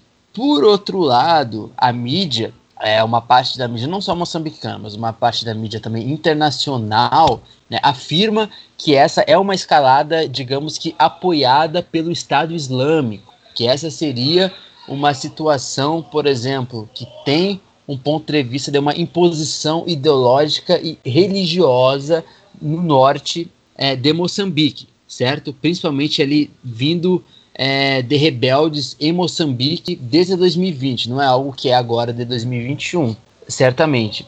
Por outro lado, é que eu vou trazer agora uma situação e uma narrativa, um estudo do principal analista de Moçambique, que se chama Joseph Hanlon, né? Que ele fala que é algo que vai muito mais além do que essa, essa, essa insurgência em Cabo Delgado. Lembrando que, por exemplo, que Moçambique precisa ter, e o pessoal que está fora é, do continente africano, fora de Moçambique principalmente, precisa ter um cuidado para não correr o risco de criar uma espécie de, abre aspas, Afeganistão país. Ou seja, a cidade de Bata é uma cidade que, por exemplo, tem uma concentração numa petrolífera importante ali, né, para as questões econômicas do país em Moçambique, que tem sua atividade ali no complexo, principalmente na, na península de Afung. Afung que fica ali no subúrbio, é, digamos que mais ao sul de Palma, né, dessa cidade ao norte de Moçambique, que é uma cidade que fica ali muito próxima ao Índico, né, ao Oceano Índico, ou seja, ele é o Palma é uma cidade, certo? O investimento dessa empresa petrolífera que de certa forma, é, é destinada essa cidade de Palma à, à, exploração do gás natural, principalmente ao gás é, natural liquefeito, onde está feito ali, por exemplo, o maior investimento privado de todo o continente africano. Palma é uma cidade estratégica para esse tipo de investimento petrolífero, né, para esse tipo de investimento aí milionário, talvez até bilionário. É, as obras que estão previstas para essa cidade de Palma é, é, em torno de 15 milhões de euros, ou seja, não é pouca coisa. É um projeto aí milionário previsto para essa cidade que, de um ponto de vista geográfico, costuma ser uma cidade bastante afastada do grande centro administrativo é, de Moçambique, Maputo, né, a capital é, de Moçambique. Ou seja, é uma cidade totalmente estratégica para a exploração desse tipo é, de elemento, de gás natural. Esse é um ponto importante. E por outro lado, é, a gente tem, de um ponto de vista histórico, que Palma é, ela é uma zona dominada pelos Miawane, que são, por exemplo, muçulmanos com ligações históricas ao Zanzibar. Por exemplo, Zanzibar, que é uma ilha autônoma na Tanzânia, que segundo Marcos Carvalho, que me informa, Marcos Carvalho, que é o nosso Google Maps do Ponta de Lança, é onde Fred Mercury, ele mesmo, Fred Mercury, nasceu. E, enfim, Marcos, essa zona é uma zona historicamente ocupada né, por grupos muçulmanos, certo? E lembrando aqui, não é porque a gente está falando que são grupos muçulmanos que necessariamente são grupos radicais, né, pertencentes ao Estado Islâmico. Não. A gente está falando aqui de uma questão religiosa, de uma questão histórica, né, de grupos muçulmanos que ocuparam por várias questões é, essa zona do país moçambicano. Ou seja, muitos Muawane, por exemplo, na década de 60, quase metade de 70, aderiram à luta da independência de Moçambique. E vários, vários líderes, por exemplo, muçulmanos, acabaram sendo executados eh, colonizadores portugueses. Ou seja, Moçambique tem dentro da sua história da independência um DNA, digamos assim, muçulmano, na luta pela independência contra os portugueses. Ou seja, essa é uma região historicamente também, também ocupada é, por uma parcela muçulmana específica, que acaba essa parcela muçulmana, certo, por outros motivos, é, acaba também sendo ocupada, acabou sendo ocupada nesses, nesses últimos anos, principalmente, principalmente desde 2017, 2018, é, por outras células com outros ideais muçulmanos, digamos, mais radicais, também, também acabou ocasionando numa, nessa questão toda geral de Palma. Ou seja, Marcos, o que o jornalista, né, o nosso Omar é, Zacarias também citou, é o que a gente acabou de citar e contextualizar aqui, que é uma questão que é muito além de dizer o seguinte, que é apenas ou é uma insurgência islâmica. Tem várias questões que vão além da religião e tem questões econômicas. Então é uma questão bastante complexa em Moçambique que não dá para a gente dizer que é apenas uma coisa. Como, por exemplo, alguns analistas, alguns, algumas mídias fora de Moçambique têm citado como se fosse apenas uma questão religiosa. Ela, ela surge também em torno disso, mas tem uma questão histórica aí também relacionada a o que vem acontecendo em Cabo Delgado, que, enfim, é uma questão urgente e é uma questão principal aí em Moçambique, não só em 2021, mas quem já ouve o nosso podcast sabe que desde 2020 a gente vem citando o que vem acontecendo em Moçambique, né? E que é uma questão que está, do ponto de vista do que a gente vem acompanhando, uma questão ainda longe de ser resolvida, principalmente no norte de Moçambique. Perfeito, Luiz. Então, temos aí uma, uma, uma contextualização, trouxemos aí um depoimento diretamente de Moçambique. Né? Enfim, espero que a gente tenha. Óbvio que não é uma questão que se esgota aqui, a gente vai continuar acompanhando tudo isso e olhando também, porque é, é muito simples, né? A gente só olhar o seguinte: ah, é o governo contra os terroristas. Mas, é, ao que parece, tem muito mais, é, muito mais camadas, né? Além disso, né? é só o governo contra os terroristas. Não, é? não parece, parece né, que é só isso. Ficar de olho aí apurando o que anda acontecendo por lá. Bom, a gente vai subir agora para a Tanzânia, é, onde a nova presidente da Tanzânia, é, a Samia Suluhu Hassan, ela revisará a postura ante a Covid-19 e ela também suspendeu a proibição da mídia, tá? Então, ela começou ali, é um movimento que indica uma aparente mudança de curso do país com relação à pandemia, aí cerca de um mês após a, a morte de John Magufuli, né? É, quase um mês da morte de John Magufuli. A gente questionou até isso, né? A gente tinha falado isso quando a gente tratou da morte do John Magufuli. Quais seriam os próximos passos é, da Samia Suluhu justamente em relação à pandemia, como ela se portaria nesse sentido, e parece que temos aí uma resposta, né? Ela disse que estava formando, anunciou, né, na verdade, que estava formando um comitê para pesquisar se a Tanzânia deveria seguir o curso seguido pelo resto do mundo contra a pandemia.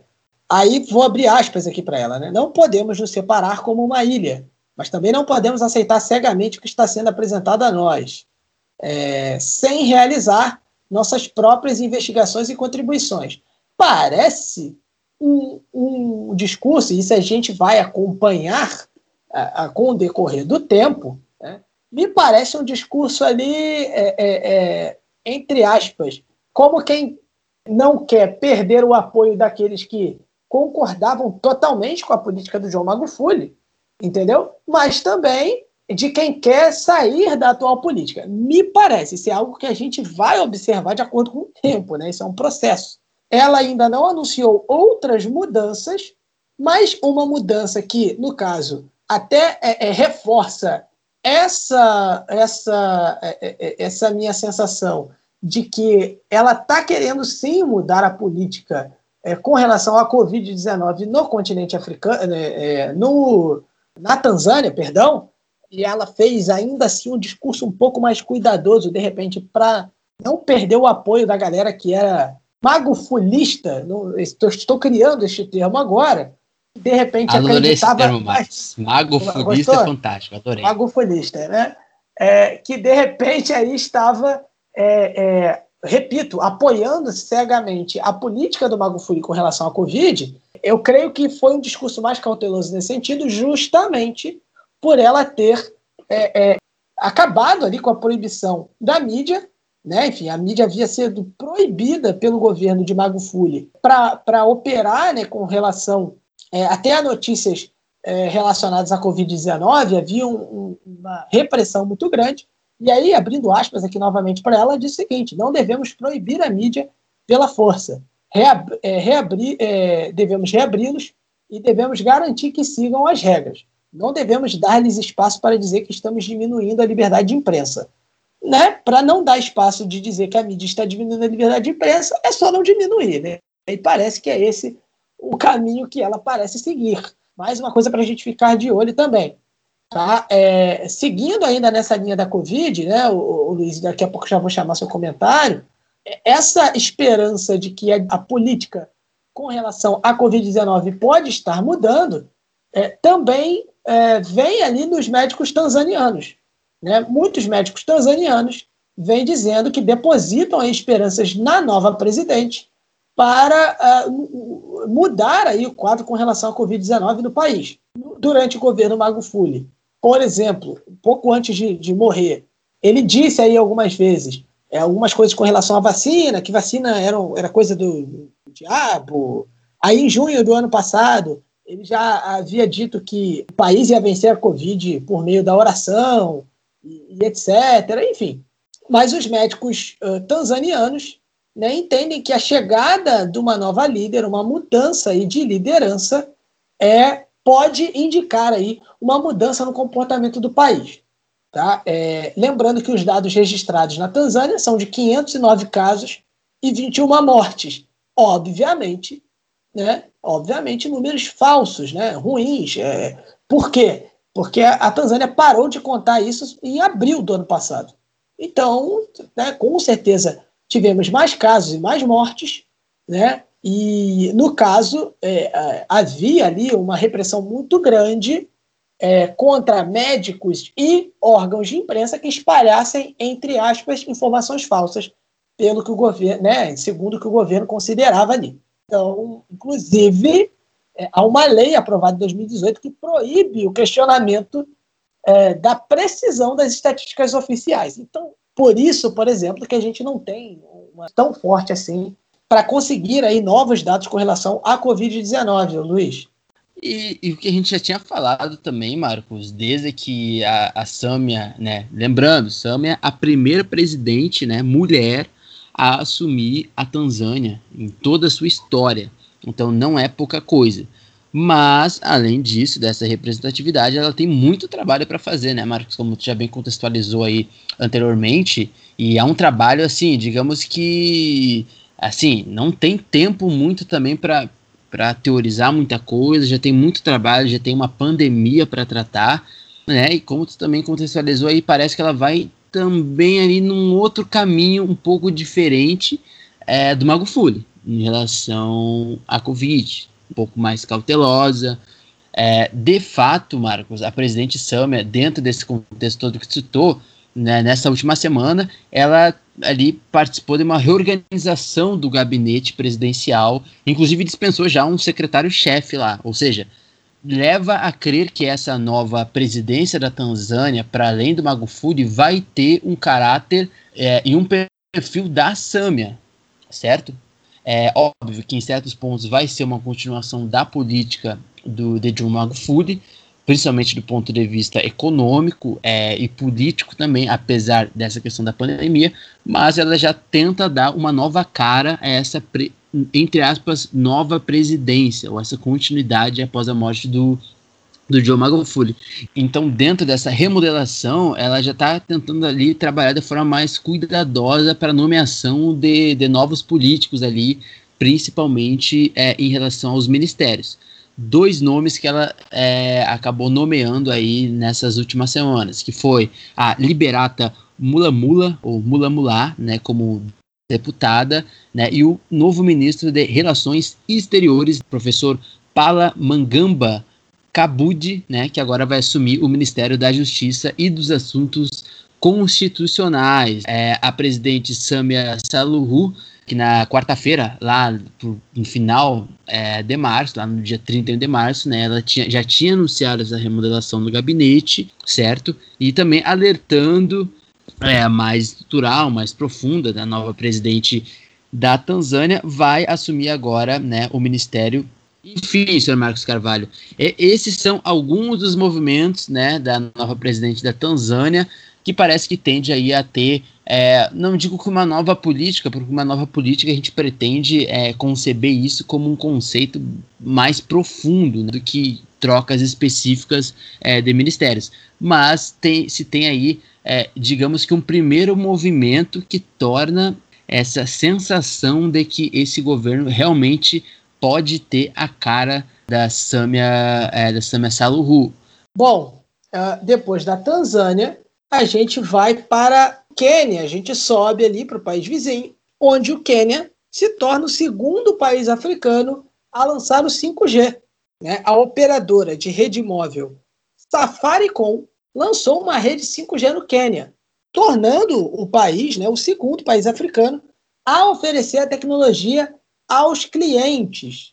É, uma organização que representa as operadoras de rede móvel em todo o mundo, né, que é a, GSMA, é que deu essa informação.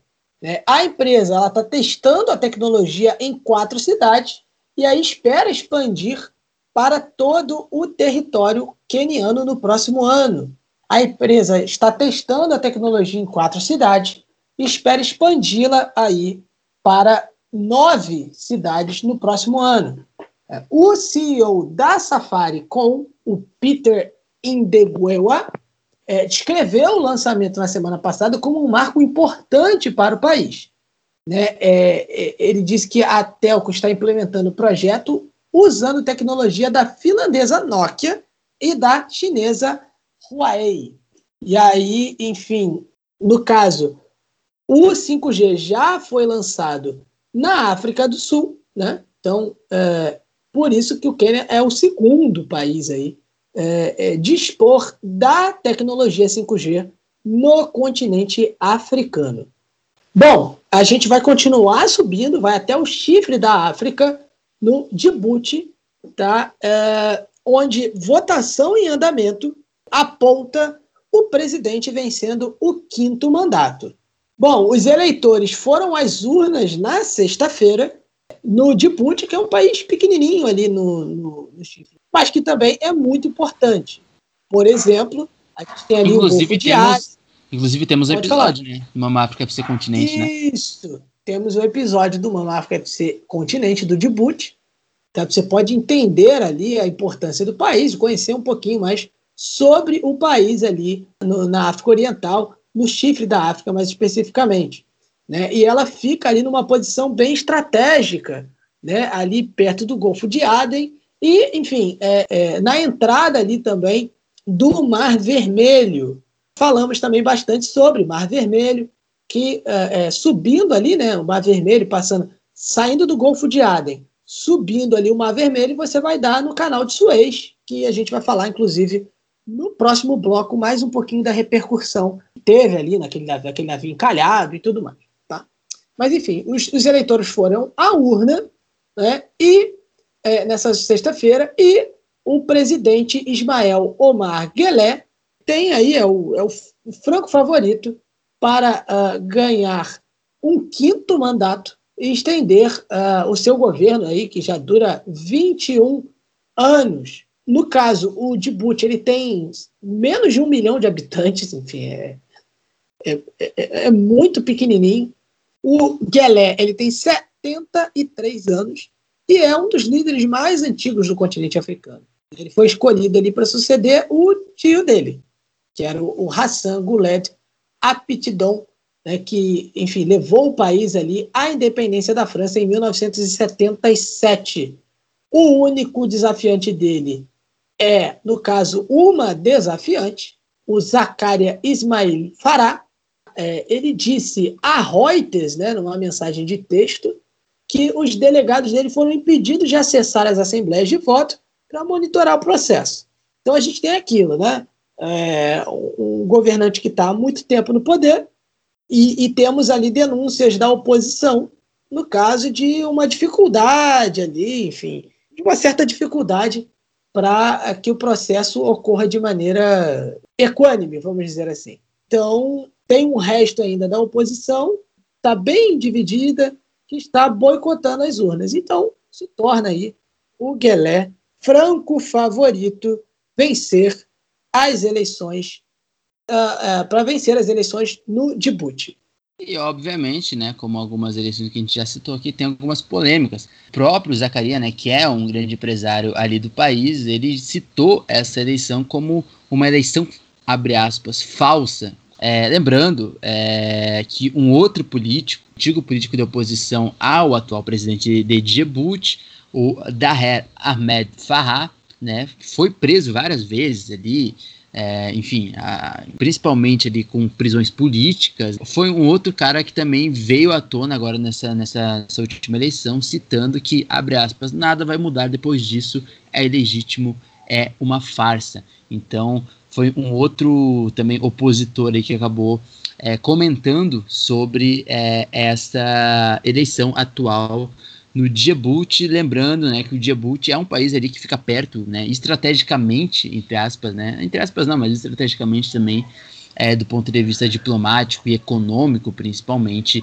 perto do Mar Vermelho, sim, o Mar Vermelho, e ali é onde, por exemplo, hospeda várias bases militares ali, principalmente francesas, outras internacionais, mas ali, principalmente francesas, em Djibouti, ali fica armazenadas algumas outras bases ali é, do país francês, cerca de 1.500 soldados e outros caças, cerca de 1.500 soldados, além, como eu disse, dessas outras bases internacionais. É um país, como o Marcos disse, pequeno, né? É uma população pequena, mas bastante estratégico ali do ponto de vista global e diplomático dentro do continente africano.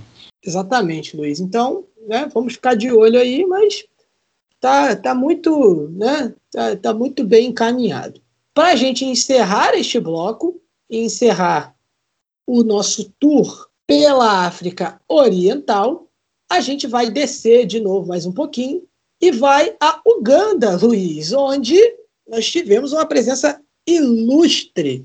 Nós tivemos a presença ilustre dele, do homem, Eikon.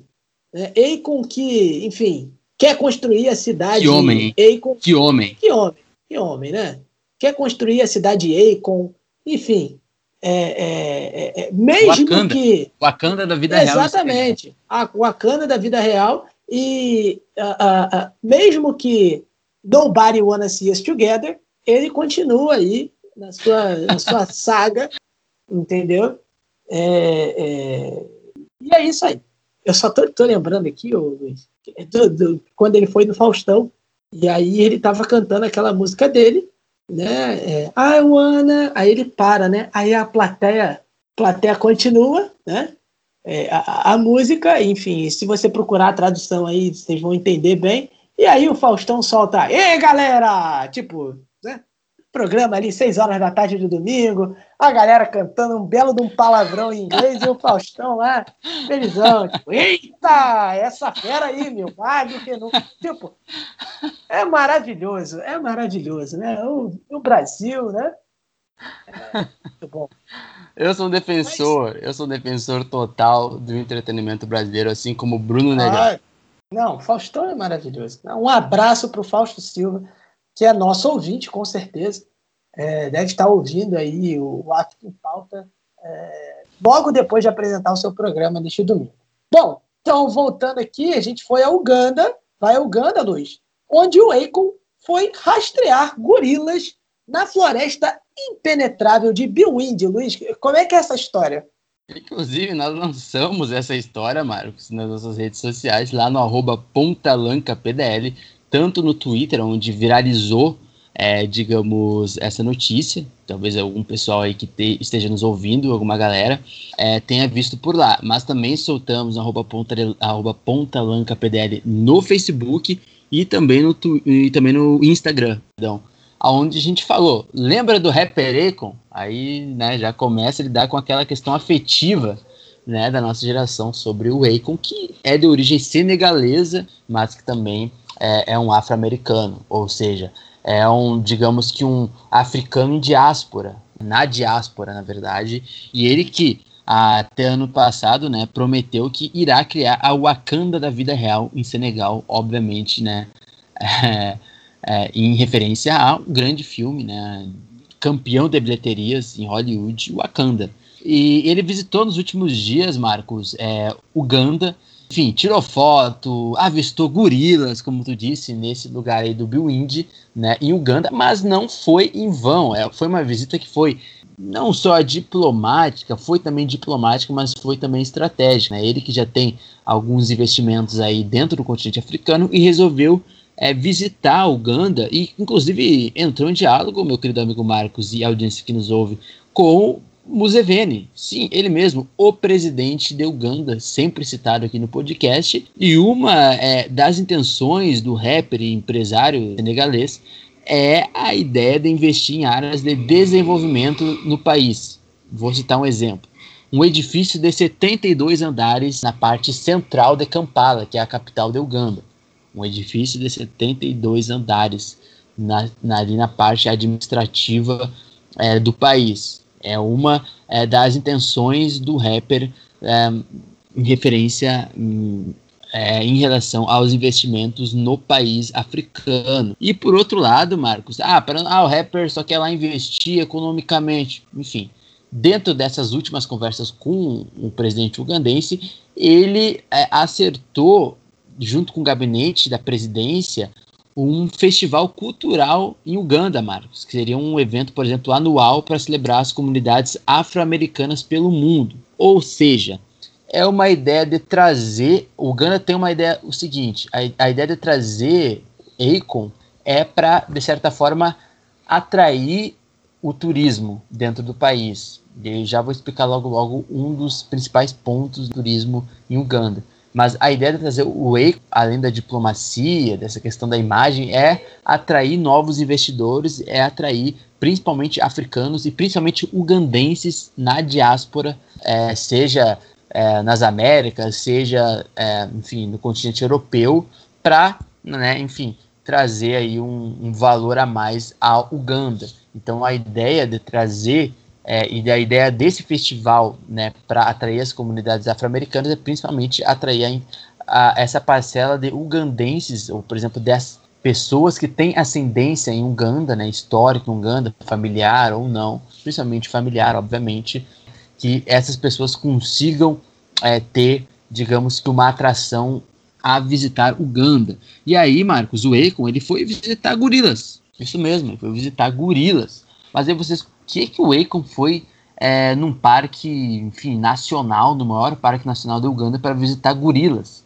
Gorilas, como a gente também citou lá nas nossas redes sociais, para quem nos acompanha na arroba PDL, Uganda é o país que abriga mais da metade dessa espécie de animal. Mais da metade dos gorilas no mundo estão em Uganda, no continente africano.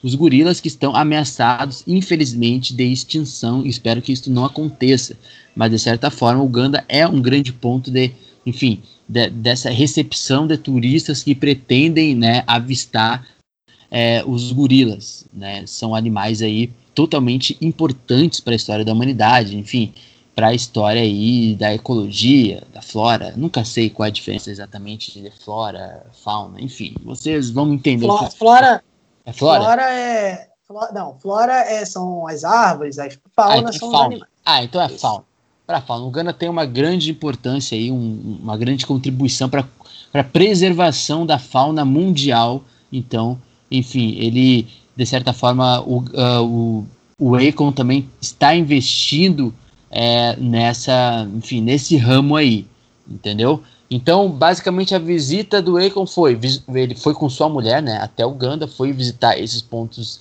turísticos, históricos de Uganda, mas também foi para fazer negócios, foi também para fazer aí, é, digamos que novos negócios econômicos em relação à diplomacia, muito também envolvendo né, os interesses de Uganda, envolvendo os interesses pessoais, obviamente, de Akon, e na figura aí também do Museveni, que é o presidente de Uganda, que pretende aí, através do seu gabinete é, e também dos, do Ministério da, é, das Relações Exteriores, do Ministério da Cultura, trazer é, novos turistas e principalmente personalidades que tenham seus grandes investimentos aí para investir o seu capital no país africano. Ô Luiz, é, só para encerrar esse bloco, é, você sabe é, o nome do problema que dá quando os animais eles gostam muito de uma coisa de uma maneira até prejudicial? É o faunatismo. Meu Deus, cara. Eu acho que agora, gente, agora a gente pode ir para o próximo bloco, por favor. Bom, a gente ir para o próximo bloco, é, encerrando esse bloco, eu vou chamar agora o quadro que fala sobre a cultura no continente africano. E o quadro vai ser apresentado por ela. Né? Ninguém nada, ninguém menos do que o encontro consonantal perfeito do PDL, Liz Ramos. Liz, quais são as novidades por aí?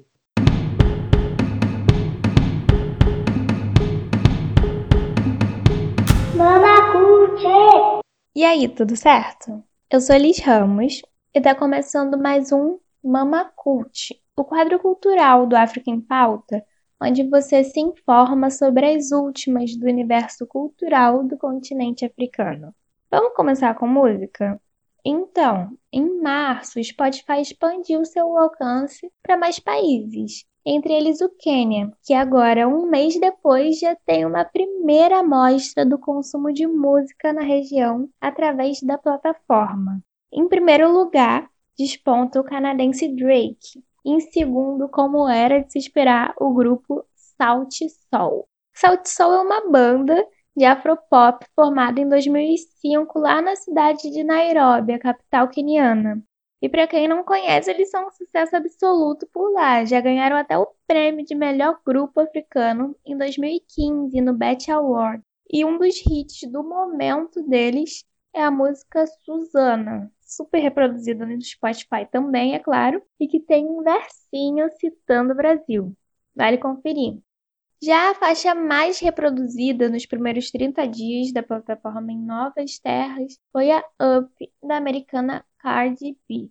Seguimos agora ainda falando de músicos e cantores, mas por uma outra razão. O cantor canadense com ascendência etíope, The Weeknd, resolveu chamar atenção para os conflitos que vêm acontecendo no país dos seus pais. Com a manutenção dos confrontos no norte da Etiópia e o impacto na fome da população, ele acabou anunciando via redes sociais, no começo do mês, uma doação no valor de um milhão de dólares, o que é mais ou menos 5 milhões de reais, em alimentos pelo Programa Mundial de Alimentos das Nações Unidas. O The Weeknd também disse que está com o coração partido pela situação que o seu povo está passando e convocou quem possa ajudar também a doar pelo link que ele deixou fixado lá no Instagram dele, na bio. Agora, para fechar, tá vindo um evento daqueles. O Festival Africance com K chegou junto com artistas e pensadores de Brasil e África. Se liga só. De 13 a 18 de abril, pessoas envolvidas com artes visuais, moda, influenciadores digitais e pensadores de países como Togo, Cabo Verde, Camarões e outras tantas nações vão se reunir virtualmente nesse festival. Tudo vai acontecer no YouTube, no canal chamado Edições Africance, sempre às 4 horas da tarde de cada um dos dias. E entre os convidados vai estar presente o poeta paulista Akins Quinte e a influenciadora brasileira senegalesa Fatou Nidiaye. Olha só o nível, dá para perder não, hein? Recapitulando então o que rolou hoje por aqui. Segundo o Spotify, o grupo Sal de Sol continua um sucesso no Quênia que a gente tem que conferir o The Weeknd doou 5 milhões e meio de reais para combater a fome causada pelos conflitos na Etiópia e a agenda dos PDLs vai estar ocupadíssima de 13 a 18 de abril com o Festival Africance. Gabaritou? Então é isso. E até o próximo Mama Cult.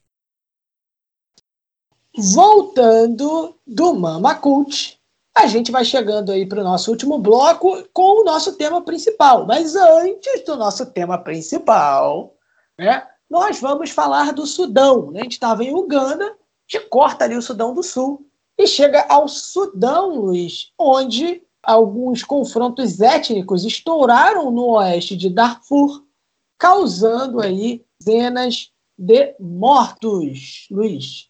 Isso mesmo, Marcos, até porque, enfim, essa é uma questão bastante pertinente é, dentro do continente africano.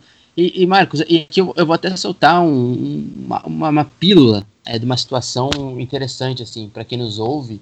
É, alguns momentos da, da publicação dos nossos podcasts, mas mais lá para o início, na verdade, não tão agora, tinham pessoas que chegavam e comentavam assim: Poxa, vocês estão comentando muito sobre mortes, vocês estão, vocês estão comentando, sei lá, um 10 minutos só falando sobre mortes no continente africano. Pessoal, é, essa é a realidade, certo? É, a gente aqui tenta, a gente faz jornalismo, a gente, né, vai pro, enfim, para cultura, a gente vai para vai, né, para a história, mas a gente não pode, né, não citar a realidade do continente africano.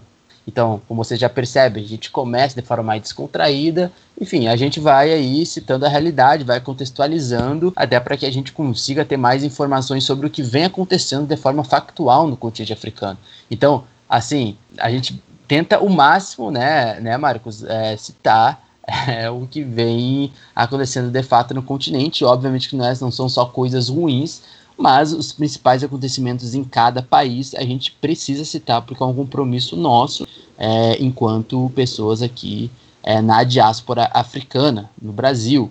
Então, o que vem acontecendo no Sudão é uma questão muito pertinente que precisa ser noticiada sim, porque as Nações Unidas elas afirmaram que pelo menos 87 pessoas foram mortas e cerca de 191 ficaram feridas após alguns dias de confrontos entre grupos étnicos em Darfur Ocidental, que fica no oeste é, do Sudão, no norte do continente africano. Sudão não é o Sudão do Sul, beleza? Então é outro Sudão, é o Sudão que fica mais ao norte do continente africano.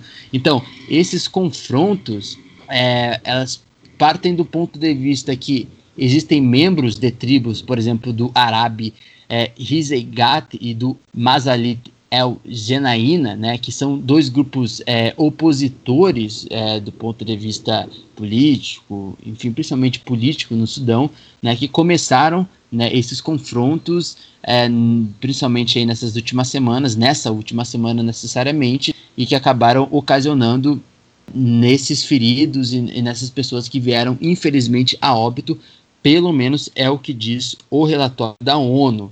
Né? E aí, para explicar o que vem acontecendo no Sudão, que é mais ao norte do continente africano, esse conflito em Darfur, ele estourou, em Darfur, perdão, ele estourou lá em 2013, não é uma questão que seja de agora, nesse, nessa semana, nesse ano, nessa última década. É um conflito que vem desde 2003, quando o governo do então Omar al-Bashir, que é um governo que não é tão é, desconhecido assim, que já está envolvido em algumas outras questões de dentro do continente africano, né, que o, é, o al-Bashir, ele, digamos que ele facilitou né, poderes às milícias árabes para lutar contra os grupos rebeldes dentro do Sudão, certo? Então teve essa oposição aí, dessa facilitação às milícias árabes, né, nessa luta contra outros grupos rebeldes dentro do Sudão. Só que esse conflito ele acabou resultando, é, enfim, em mortes, obviamente, em conflitos de civis dentro do país e que, enfim, ocasionaram em, não só em mortes, não é, em feridos, mas como a gente já citou em alguns outros conflitos dentro do continente africano, acabam tendo muitos deslocamentos, né, migrações ou de refugiados né, nesses países para outros países. Então, no Sudão, desde 2003, cerca de mais de 2 milhões de pessoas acabaram é, fugindo, literalmente fugindo do Sudão para outros países devido aos conflitos no Sudão. Então, ao mesmo tempo que desde 2019, desde a queda do, do Omar al-Bashir, em abril de 2019, o Sudão passa por uma transição é, governamental, né, uma transição política dentro do país que é, acaba tendo a seguinte situação um acordo de paz entre os grupos rebeldes, entre os grupos, os grupos que eu já citei, é, enfim, e principalmente com relação a esses grupos rebeldes que são ainda células ali bastante presentes é, na situação política e, ética, e étnica,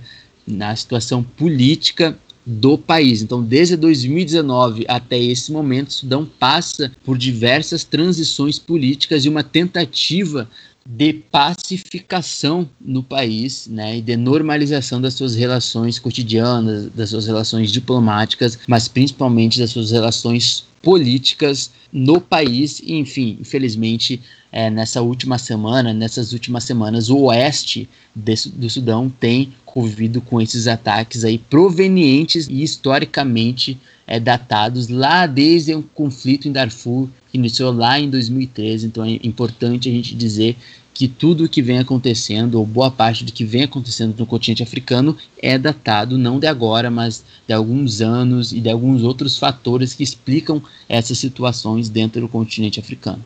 Bom, é, agora nós vamos para o nosso tema principal do programa. A gente vai falar sobre o desfile das múmias, que foi notícia todo o mundo, aqui no Brasil também foi muito repercutido nos jornais, nas redes sociais, é, até é, é, com algumas uh, críticas até, mas enfim. Para a gente entender melhor esse é, desfile das múmias e, e tudo mais, né, a gente foi atrás uh, uma voz qualificada poderia de fato é, nos dar uma visão especializada dessa situação, porque você tem ali um espetáculo, você tem enfim, um evento muito bonito, independente de qualquer coisa, é, até ali uma certa demonstração de força, talvez, né, do governo do Sisi, mas enfim, é, é, a gente foi atrás aí de uma opinião qualificada para a questão, né, Luiz? Você pode dar aí a ficha da nossa convidada para falar da questão? Tem um fato muito interessante sobre ela, né?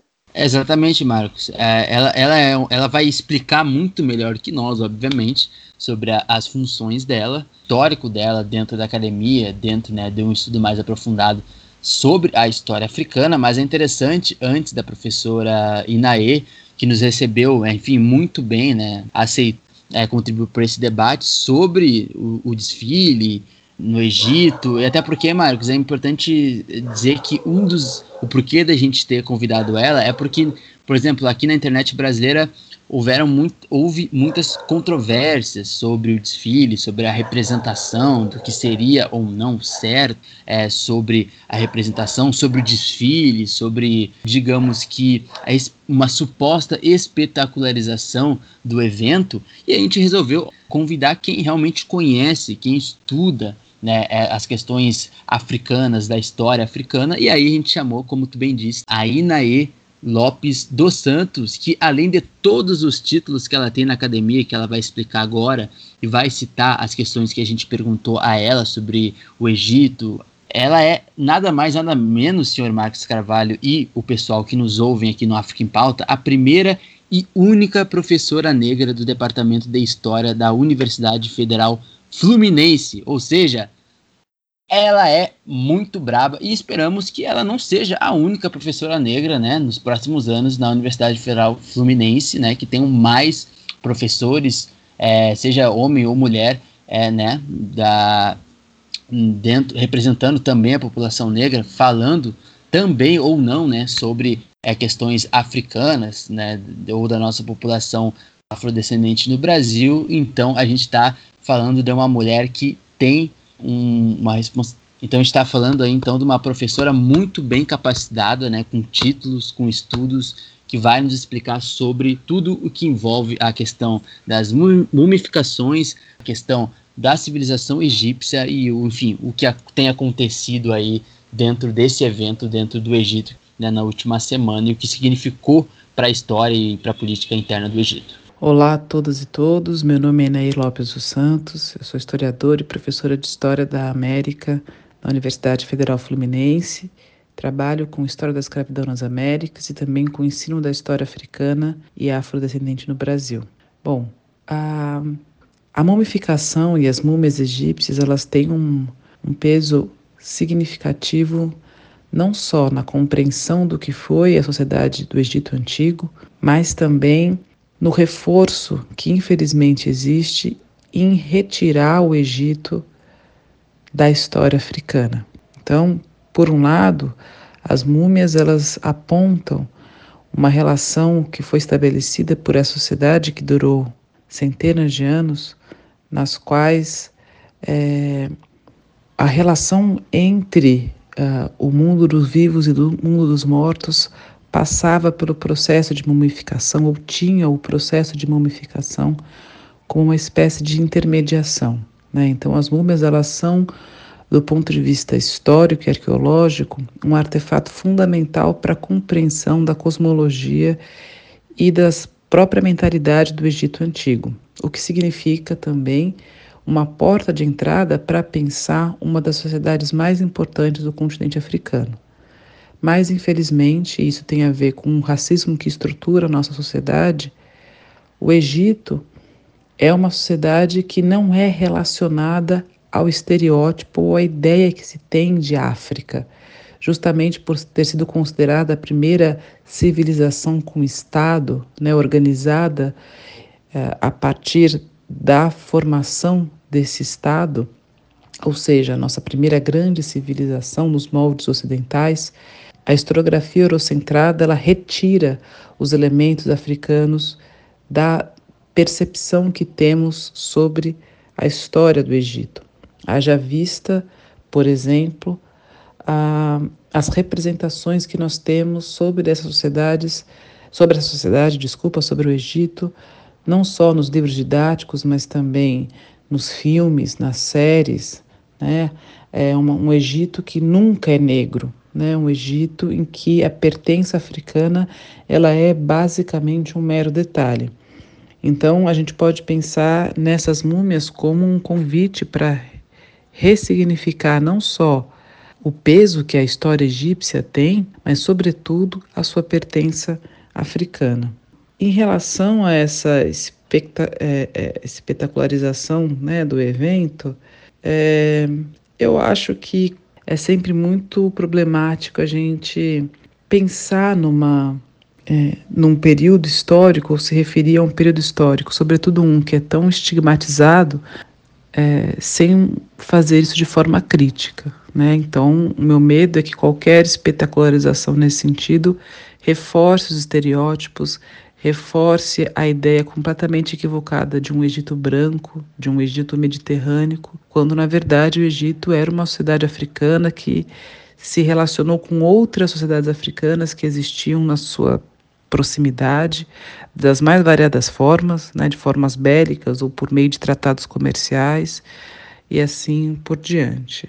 Bom, existe um famoso ditado que toda tradução é também uma traição, né? E de certa forma, o que nós temos nessa nesse evento é uma tradução do que seria o peso e a importância das múmias do Egito na nossa lido pela nossa, né, pelas lentes do, do mundo contemporâneo. Então, de fato, é, como eu disse anteriormente, não há uma preocupação sistemática de eventos como esse, da preservação ou da reconstituição do que foi o Egito naquele momento. Né? A gente está pensando aqui numa releitura que, por um lado, tem, enfim, a licença poética e artística que é importante, deve ser sempre respeitada, mas que, por outro lado, é uma licença poética e artística muito calcada numa estrutura racista. Né? Então, é praticamente impossível caso não haja um estudo aprofundado de história, né, nesse caso específico, é, é, fazer uma aproximação é, mais crítica e aprofundada sobre as múmias e sobre a própria sociedade egípcia na sua relação e na sua pertença africana. Então, sublinhar apenas a influência árabe ou ocidentalizar essas múmias é reforçar uma perspectiva de história na qual o racismo é a, o estrado, né? é a estrutura e que nos impede de reconhecer algo que vem sendo pleiteado há muito tempo, inclusive uma série de, de intelectuais negros uh, tiveram um papel fundamental né, na reivindicação desse lugar do Egito enquanto sociedade africana. Então, qualquer releitura que pretenda ser uh, minimamente crítica precisa atentar para esse fato, né? É, e precisa tomar cuidado para todo estigma e toda a qualquer releitura precisa é, atentar para a estereotipia com a qual nós somos conectados ou somos apresentados à história egípcia. Né? Nós aprendemos a história do Egito e a múmia como esse elemento fascinante dessa sociedade a partir de uma perspectiva eurocêntrica e branca que retira o Egito do continente africano. Então, ou se faz uma leitura crítica disso, ou então você perpetua essa concepção absolutamente equivocada e racista. A gente não tem outra opção. Então é preciso tomar cuidado quando se faz qualquer tipo de leitura artística para que essa leitura possa ampliar a perspectiva e não só a reproduzir um modus operandi, uma, uma forma preconceituosa e racista de compreender a história de uma das mais importantes civilizações e sociedades que nós temos na história da humanidade. Uh, depois da análise, a gente agradece mais uma vez a professora Inaê Lopes dos Santos. É uma honra para o África em Pauta e para o Ponta de Lança termos gente desse gabarito participando, enfim, esclarecendo um pouco mais essas questões para o nosso, vem buscando aí qualificar bastante o nosso conteúdo. É, a gente ainda continua no Egito para falar um pouquinho sobre o canal de Suez, afinal todo mundo sabe que o Ever Given ele desencalhou, inclusive o Egito disse aí que pode buscar uma compensação por um bilhão perdido com o bloqueio do canal de Suez. Tá? É, no programa passado a gente até brincou que o, né, o piloto teria feito uma baliza errada e tal, mas não é isso só, né? Esse não, não, a gente estava brincando. Né? Também tem influência do vento, era um navio que estava com uma carga muito pesada, isso realmente gera dificuldade. Enfim, um navio muito grande, inclusive discute-se né, se, se era mesmo para um navio daquele tamanho estar tá passando Suez, tanto de carga e etc. Mas, enfim, é, tem, tem tudo isso. Inclusive, ô, Luiz, parece que o, o, o, o dono lá da, da escavadeira, que estava ajudando a tirar, ele não gostou muito dos memes, não ele criticou os memes lá da galera, fez com aquela escavadeira lá, tirando um pouquinho de areia para tentar desencalhar o Ever Given. Mas é, voltando aqui, né, o Egito é, é, é, parece que vai buscar essa compensação. O Osama Rabi, é, o CEO da autoridade do canal de Suez, revelou essa estimativa em uma entrevista à estação de TV egípcia Sada El Balad. Ele disse que as equipes tinham ali na quarta-feira já, ele tinha anunciado que as equipes conseguiram desencalhar o navio. É, com isso, a sua tia, que compara você com o seu primo, acaba de ganhar esperanças de você, ouvinte, que está encalhado, desencalhar também.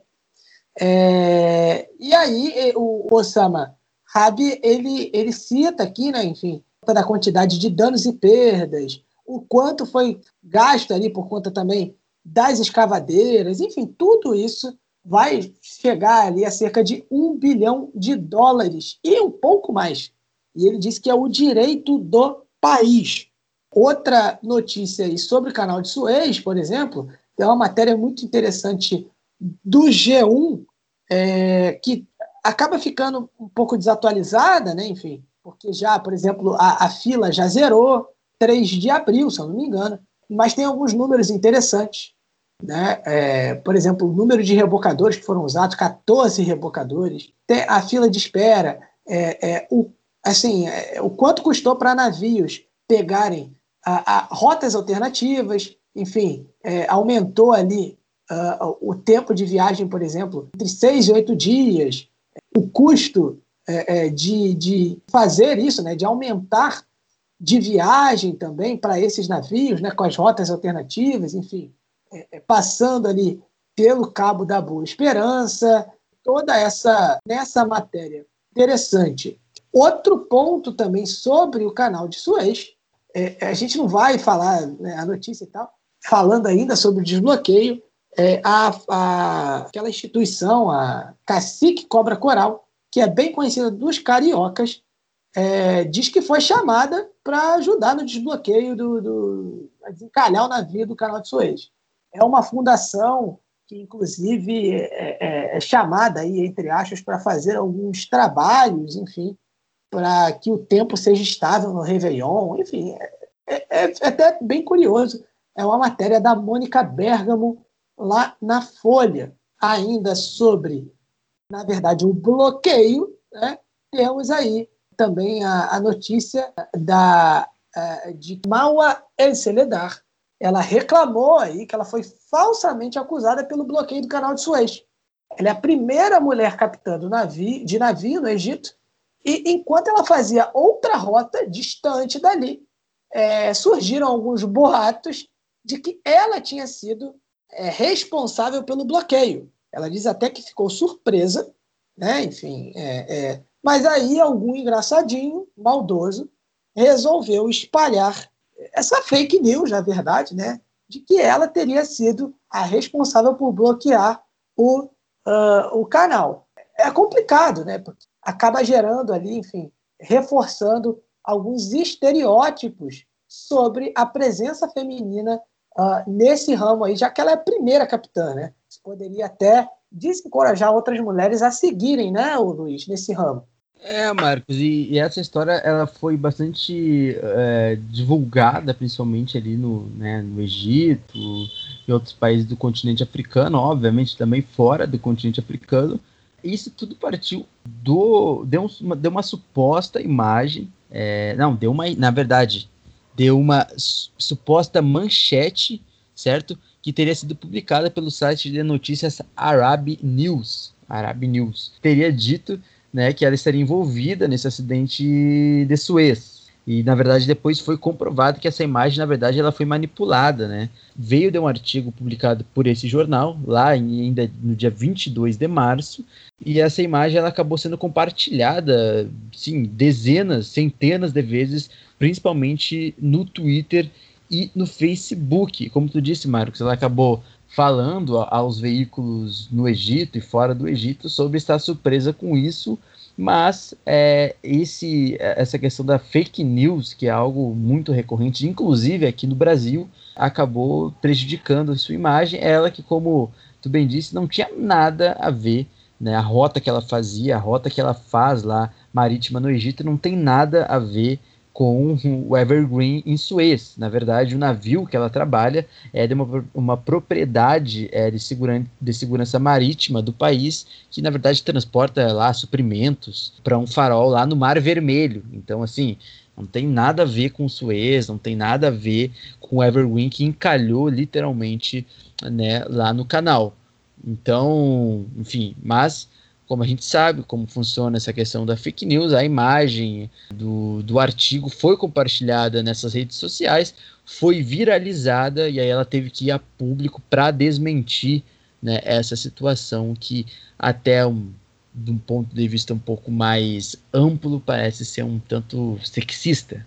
Eu acho que sim, acho que foi um tanto sexista esses boatos assim, e, enfim, no sentido de tentar colocar né, a culpa, digamos que aí na primeira mulher que, enfim, pilotou um, um navio de, de, um porte gigantesco, né, um porte importante ali dentro dessa rota no Egito, que tem uma importância comercial global para além do continente africano. É isso, Luiz. É... Inclusive a equipe né, que, que encalhou lá o navio, digo a equipe que encalhou, mas enfim, a, a, a tripulação que estava no navio quando ele encalhou. É, é, pode responder aí a processos, né? tem ainda essa questão aí. Então, assim, é, é, você vê como é sensível essa questão do, uh, do, do canal de Suez, né? Não é, não é simples, né? De fato, essa questão do canal de Suez. É, Luiz, a gente vai continuar ainda no norte da África para duas notícias aqui, as duas notícias finais do programa. Uma dessas notícias vai ser na Tunísia. É o seguinte, é, é, um artigo interessante que é o seguinte: a revolução continua. Jovens tunisianos estão de volta às ruas. É uma análise aí feita pela Alcinda Ronwana, Né? Ela diz aqui que dez anos após a Revolução da Primavera Árabe, que derrubou a ditadura do Zine El Abidine Ben Ali, que a gente citou no programa passado, a gente contextualizou um pouquinho, é, os jovens tunisianos estão de volta às ruas em várias cidades para protestar contra a incapacidade do governo de enfrentar o alto desemprego e também as dificuldades socioeconômicas. No caso, temos aí jovens tunisianos é, descontentes com a situação do país. Né? Nas eleições de 2019, eles apoiaram o Kais Sayed, né, que conquistou uma vitória esmagadora para virar presidente da Tunísia com 90% dos votos dos jovens. É, mas, enfim, é, não não está. O pessoal votou nele em peso, mas não está com a situação, não. Tem ido para as ruas protestar. Depois aí, depois aí das revoltas da Primavera Árabe, nós temos aí um novo movimento, o que deve estar preocupando bastante uh, uh, o pessoal no poder, né? porque, enfim, é, é, as revoltas de fato, qualquer revolta ali no norte da África que comece a ganhar um pouco de força, deve deixar o pessoal bem preocupado, o pessoal que está no poder bem preocupado, justamente pela lembrança bem recente da Primavera Árabe. Inclusive, inclusive, as críticas, eh, existem também algumas críticas internas no Egito, falando novamente do nosso tema principal no programa, é, da, é, que é o desfile das múmias, justamente nesse sentido desse desfile ofuscar um pouco do, do aniversário é, de 10 anos da Primavera Árabe, né, com uma demonstração ali do uh, Sisi, né, o poder dele muito forte de fazer com que as pessoas esqueçam ali da Revolução da Primavera Árabe né, e haja ali, enfim, uma, um foco na grande força do governo. Então, é, é, é, mostrando aí esse ponto da Primavera Árabe, né, voltando, perdão, essa questão da Primavera Árabe, qualquer revolução em países do norte da África ali deve deixar o pessoal com os cabelos em pé, com uma pulguinha atrás da orelha. E, encerrando, a gente vai falar o seguinte: uma delegação argelina, agora falando aqui de Saara Ocidental, né, mas uma delegação argelina se retira de uma reunião por causa de mapas que incluíam o Saara Ocidental no Marrocos. No caso, é, era uma reunião regional de diretores aduaneiros do Oriente Médio e Norte da África, e uma delegação da Argélia se retirou dessa reunião por conta de mapas exibidos que, que incluíam né, a República Árabe Democrática Sauari, é, Saraui, perdão, com territórios de Marrocos. É, em uma declaração pública ali uh, da alfândega argelina, o Nureddin Khalid é, que é funcionária argelina, disse que, antes do início das sessões de reunião, nossa delegação expressou sua rejeição categórica do conteúdo dos documentos apresentados pelo Escritório Regional de Comunicações, que tem sede no Marrocos. Vários mapas ilegais mostrando o mapa da República Árabe Democrática Saraui como parte do Marrocos. Então, assim, a gente já mencionou aqui algumas vezes, né, Luiz, é, dessa parceria entre Argélia República é, e, a, e, a, República a, é, é, de Saara Ocidental, e aí mais uma demonstração né, desse apoio uh, e dessa, é, é, desse entendimento aí da Argélia de que Saara Ocidental deve ser independente do Marrocos. Esse ponto de vista são, são pontos de vista totalmente é, sectários, do ponto de vista de quem é contra, de quem é a favor, e a Argélia, nesse momento, tomando realmente uma, uma decisão né, e um apontamento bem é, sintomático né, do que pretende ter como posicionamento oficial nos próximos tempos, não só agora, mas prevendo né, toda a situação que envolve, como a gente já disse, os Estados Unidos também, a política do, do Donald Trump, essa transição é, com Joe Biden, é, enfim, ah, mas por que que os Estados Unidos? É porque, enfim, os Estados Unidos é um dos países aí que estão tentando intervir nessa questão do Saara Ocidental, da independência sobre o Marrocos. Lembrando que Saara Ocidental, a República né, Saraui, ainda é um território do Marrocos, e o fato do Marrocos é não querer é, se desassociar é, dessa região do país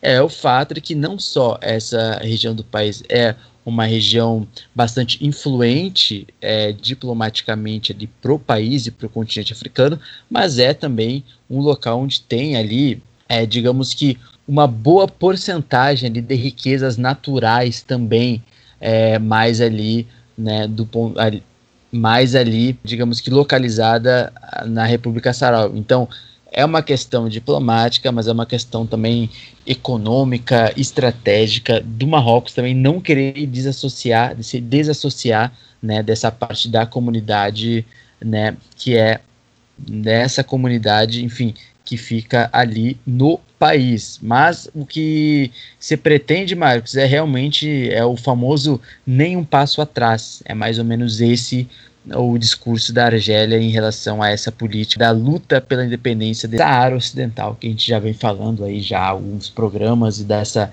enfim, dessa luta que está cada vez mais acirrada e desse debate que está cada vez mais pertinente na política ali, principalmente do Marrocos e do norte africano. É isso, Luiz. Então, para encerrar o nosso programa, nós vamos agora para este quadro é um quadro sensacional e é apresentado por ele, o nosso hitmaker Bruno Negrão, trazendo um resgate histórico.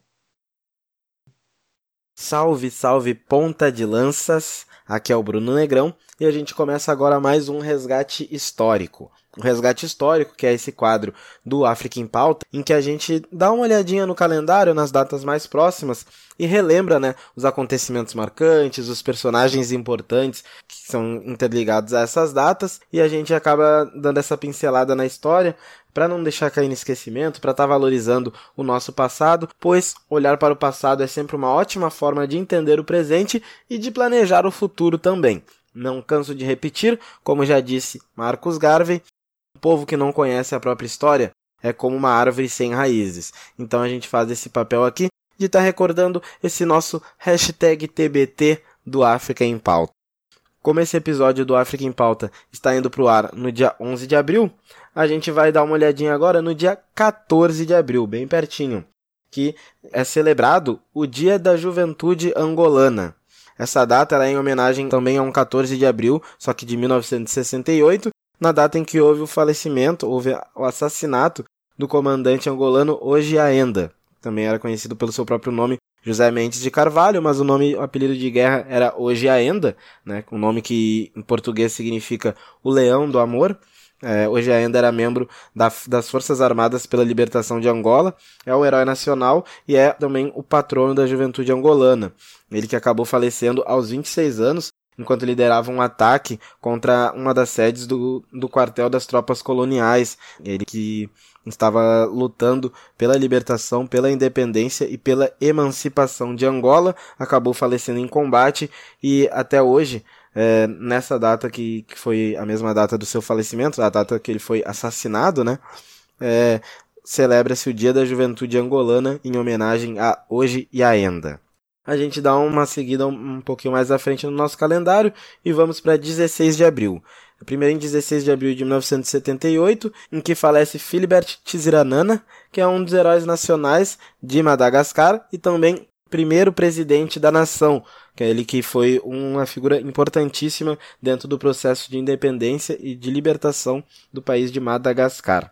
E a gente mantém também em 16 de abril de 1973, que foi o nascimento do rapper Akon, que é o cantor de hip hop americano, mas que tem ascendência senegalesa e que a gente já comentou aqui também no último África em Pauta sobre os projetos que ele possui, né, de construir uma espécie de Wakanda dentro do continente africano. Então ele deseja colocar novos empreendimentos e de fazer também essa retomada é, econômica do continente africano. A gente já deu uma, uma passadinha sobre isso. Você pode conferir também nas nossas redes sociais que a gente falou um pouquinho. Mas vale a pena a gente estar tá mencionando o rapper Akon. E a gente vamos seguir um pouquinho nesse caminho do hip hop e a gente vai dar uma andadinha no nosso calendário para o dia 17 de abril de 1957, que é o nascimento do precursor do movimento hip hop, África Bambata, que apesar de ser americano, é sempre vale a gente estar tá mencionando tanto pela questão da diáspora, né, que são os povos pretos, os povos africanos que estão ao redor do mundo, né, a, não apenas concentrados no continente africano, mas que estão é, em forma diaspórica ao redor do mundo. E África Bambata foi o precursor do movimento hip hop, que é um dos movimentos mais importantes é, na diáspora nessa retomada né, da, das raízes africanas, dessa retomada é, do orgulho do, do nacionalismo e do, do pertencimento negro. Então, África Bambata celebra o seu aniversário 14 de abril, o Akon no dia 16, um dia antes, e a gente deseja do ponta de lança parabéns, um ótimo aniversário a eles. Além disso, Damos mais uma andadinha no nosso calendário, viramos a página e vamos para o dia 18 de abril de 1980, que é um dia de importância ímpar, que foi o dia em que Zimbábue conseguiu a sua independência da colonização britânica, né? Então Zimbábue, durante o domínio inglês, ele possuía até o nome de Rodésia, que é a Rodésia do Sul e a Rodésia do Norte, em, em 18 de abril consegue-se né, a, emancipação e a libertação dessa, dessa colonização.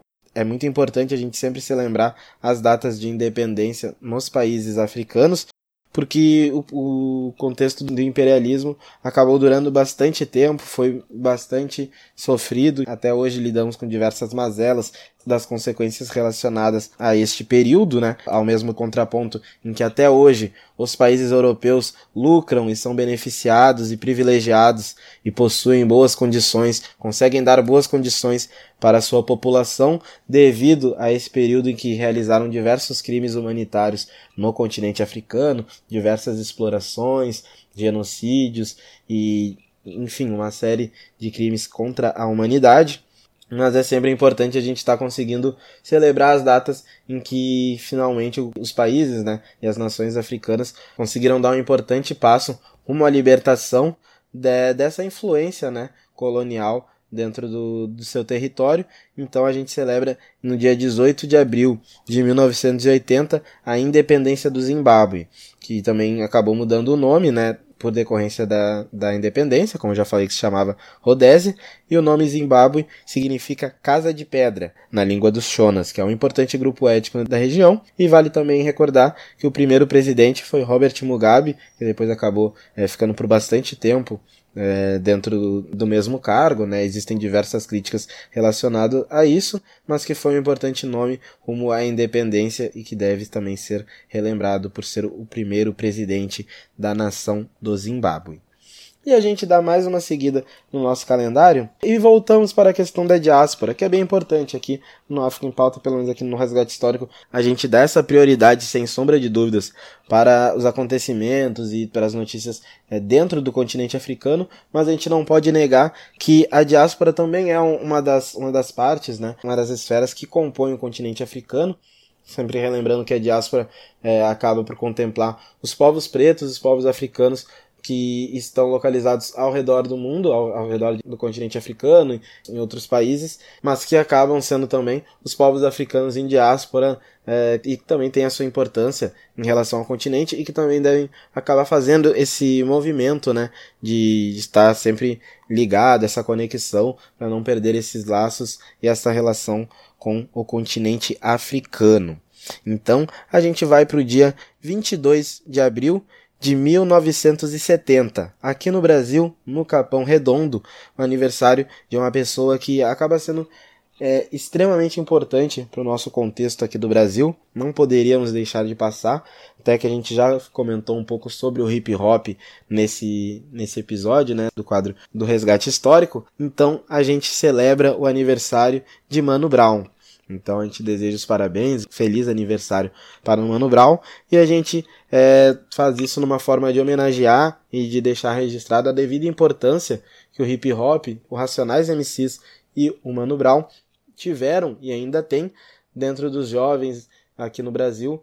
Uh, nessa relação da identificação quanto pertencente do povo preto e da identificação é, enquanto pertencente de uma cultura africana. Então ele sempre fez essa ligação para que esse elo jamais fosse perdido. Então, através das suas músicas, Mano Brown é, é um dos maiores, é, não sei se influenciadores, porque a palavra acabou perdendo um pouco o seu, seu respaldo, mas é um dos, uma das figuras de maior importância e de maior renome dentro desse contexto, que, enfim, acabou por ter uma influência sobre mais de uma geração, já são só os Racionais, já são mais de 30 anos de caminhada, e o Mano Brown está celebrando aí o seu aniversário. A gente deseja os parabéns e agradece a gente só tem a agradecer ao Mano Brown por essa conexão. Muito provavelmente ponta de lança não, não existiria e não, não teria esse viés, essa ideologia que a gente tem se não fosse a influência do hip hop dentro também dos nossos participantes, dentro dos nossos colaboradores. Então a gente faz aqui essa homenagem ao Mano Brown pela sua importância de manter a África viva da sua forma, né? Existem diversos outros nomes que acabaram por fazer isso, mas ele tem uma importância ímpar, então por manter a África viva dentro de cada uma das pessoas pretas aqui do Brasil que tiveram contato e identificação com a sua arte. Então a gente finaliza assim mais um episódio do Resgate Histórico. Mas a gente vai finalizar como? Editor, alô Rubão, Coloca aí mais uma aí do Mano Brown pra gente finalizar esse quadro. Eu conheço a ficção, nem por isso eu sou do plano de inveja. Um por amor, dois por dinheiro, três pela África, quatro pros parceiros que estão na guerra sem medo de errar. Quem quiser falar, só Deus pode julgar. Dez cadeiras numa mesa de mármore, dez nem me volta falando assim. Mil pra você, mil pra mim. Quero ouvir. Mil pra você, mil pra mim. Mil pra você, mais mil pra mim. Mil pra você, mil pra mim. Bom, esse foi o nosso África em Pauta. E agora, Luiz, nós vamos para o encerramento desse programa. Chegamos, né? Bastante notícia, participações, esse programa muito interessante. Uh, e vamos chegando ao fim de mais um África em Pauta, não é isso, Luiz? Isso mesmo, senhor Marcos Carvalho. Chegamos ao 11 episódio. E olha, Marco, o pessoal que vai acompanhar o nosso projeto nessa semana, na semana após a publicação desse podcast, terá novidades que a gente não pode é, divulgar. Mas o pessoal que já está ouvindo, digamos que da terça para frente, nessa semana do podcast, vai ter uma grande notícia aí no Pontrelance, então tem que ficar lá é, atento no arroba pontalancapdl que vocês terão uma grande notícia que vocês. Eu acredito que todo mundo que nos acompanha aqui, que ouve nosso podcast, vai adorar. Então eu tô ansioso para essa nova fase do projeto que eu não posso comentar, mas que eu acho que boa parte de vocês que nos ouvem vão ficar muito surpresos e com vontade aí de participar, acredito eu. Isso mesmo, isso mesmo. Tá? É, eu vou mandar aqui rapidamente um abraço, Luiz, para uh, a professora Flávia, professora de Biologia, Ciências, lá no, uh, no Colégio QI, que é um colégio também. Fica aí um abraço para ela. A gente estava conversando, falando sobre o projeto da semana, aquele papo de sala de professores. Então, deixo aqui um abraço para ela também. Também mandar um abraço para o Sérgio de Mello. Sérgio de Mello mandou uma mensagem para a gente lá no Facebook. Né? Ele, é o, ele é engenheiro civil na cidade de Vila Bela da Santíssima, em Trindade, né? Mato Grosso. Ele, ele disse aqui que é a cidade com maior taxa, por maior porcentagem de pretos e pretas do estado. É, e ele disse que é cheia de cultura e tradições afro. Ele disse que adora o África em Pauta, disse que a gente acompanha ele nas manhãs de treino em casa, né? E ele fez uma recomendação para a gente aqui, que a gente sempre encerrasse o programa indicando e tocando uma música do continente sobre o tema da semana. Ele botou entre parênteses, sim, igual ao xadrez verbal. É, a gente não teve como a gente fazer nessa semana, foi muita correria, o, o Sérgio. Mas a gente vai sim liderar a sugestão para as próximas semanas. Vai considerar sim para as próximas semanas a sugestão que é muito boa. Um grande abraço para você. Muito obrigado pelo prestígio, pela audiência. A gente fica feliz é, de ter você aí ouvindo a gente, tá? A gente manda um abraço aqui também para todos aqueles que nos ouvem, nos acompanham e é, deixa o recado né, para que vocês continuem nos seguindo no nosso Instagram, no nosso Facebook e também no Twitter, que mais cresce no Brasil. Você pode encontrar todos eles através da arroba PontalancaPDL, tá? Você pode achar PontalancaPDL, pode nos achar lá e também nos siga no nosso canal do YouTube, que é o Ponta de Lança PDL, para você também ouvir todo o nosso conteúdo. Se inscreve lá no canal, curte a gente, enfim, espalha para todo mundo ao seu redor para que o PDL continue crescendo. E, Marco, só para terminar, eu tenho alguns abraços aqui. Na verdade, cara, eu vou. É que assim, pessoal, tenho. Eu sempre vou esquecer de alguém, é certo?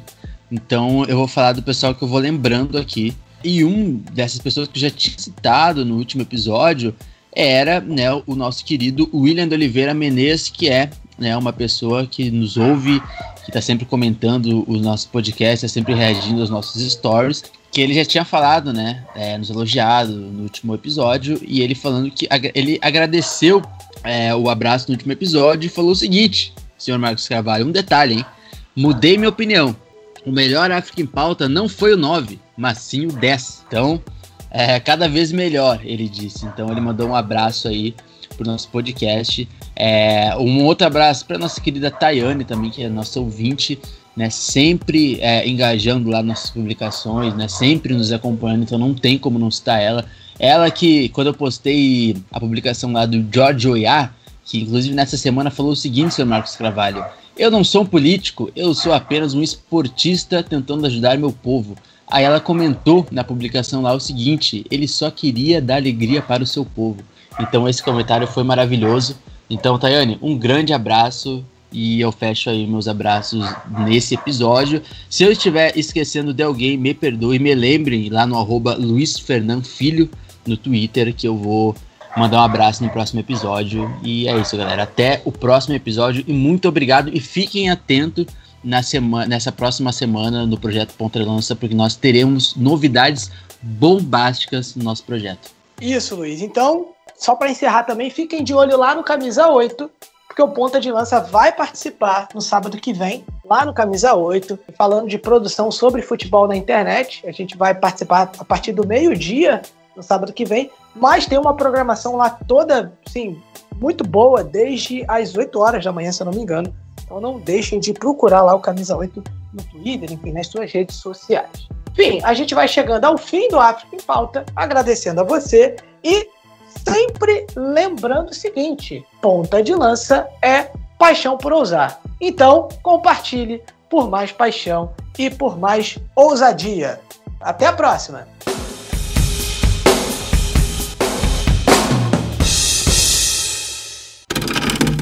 África em Pauta é uma produção do Ponta de Lança.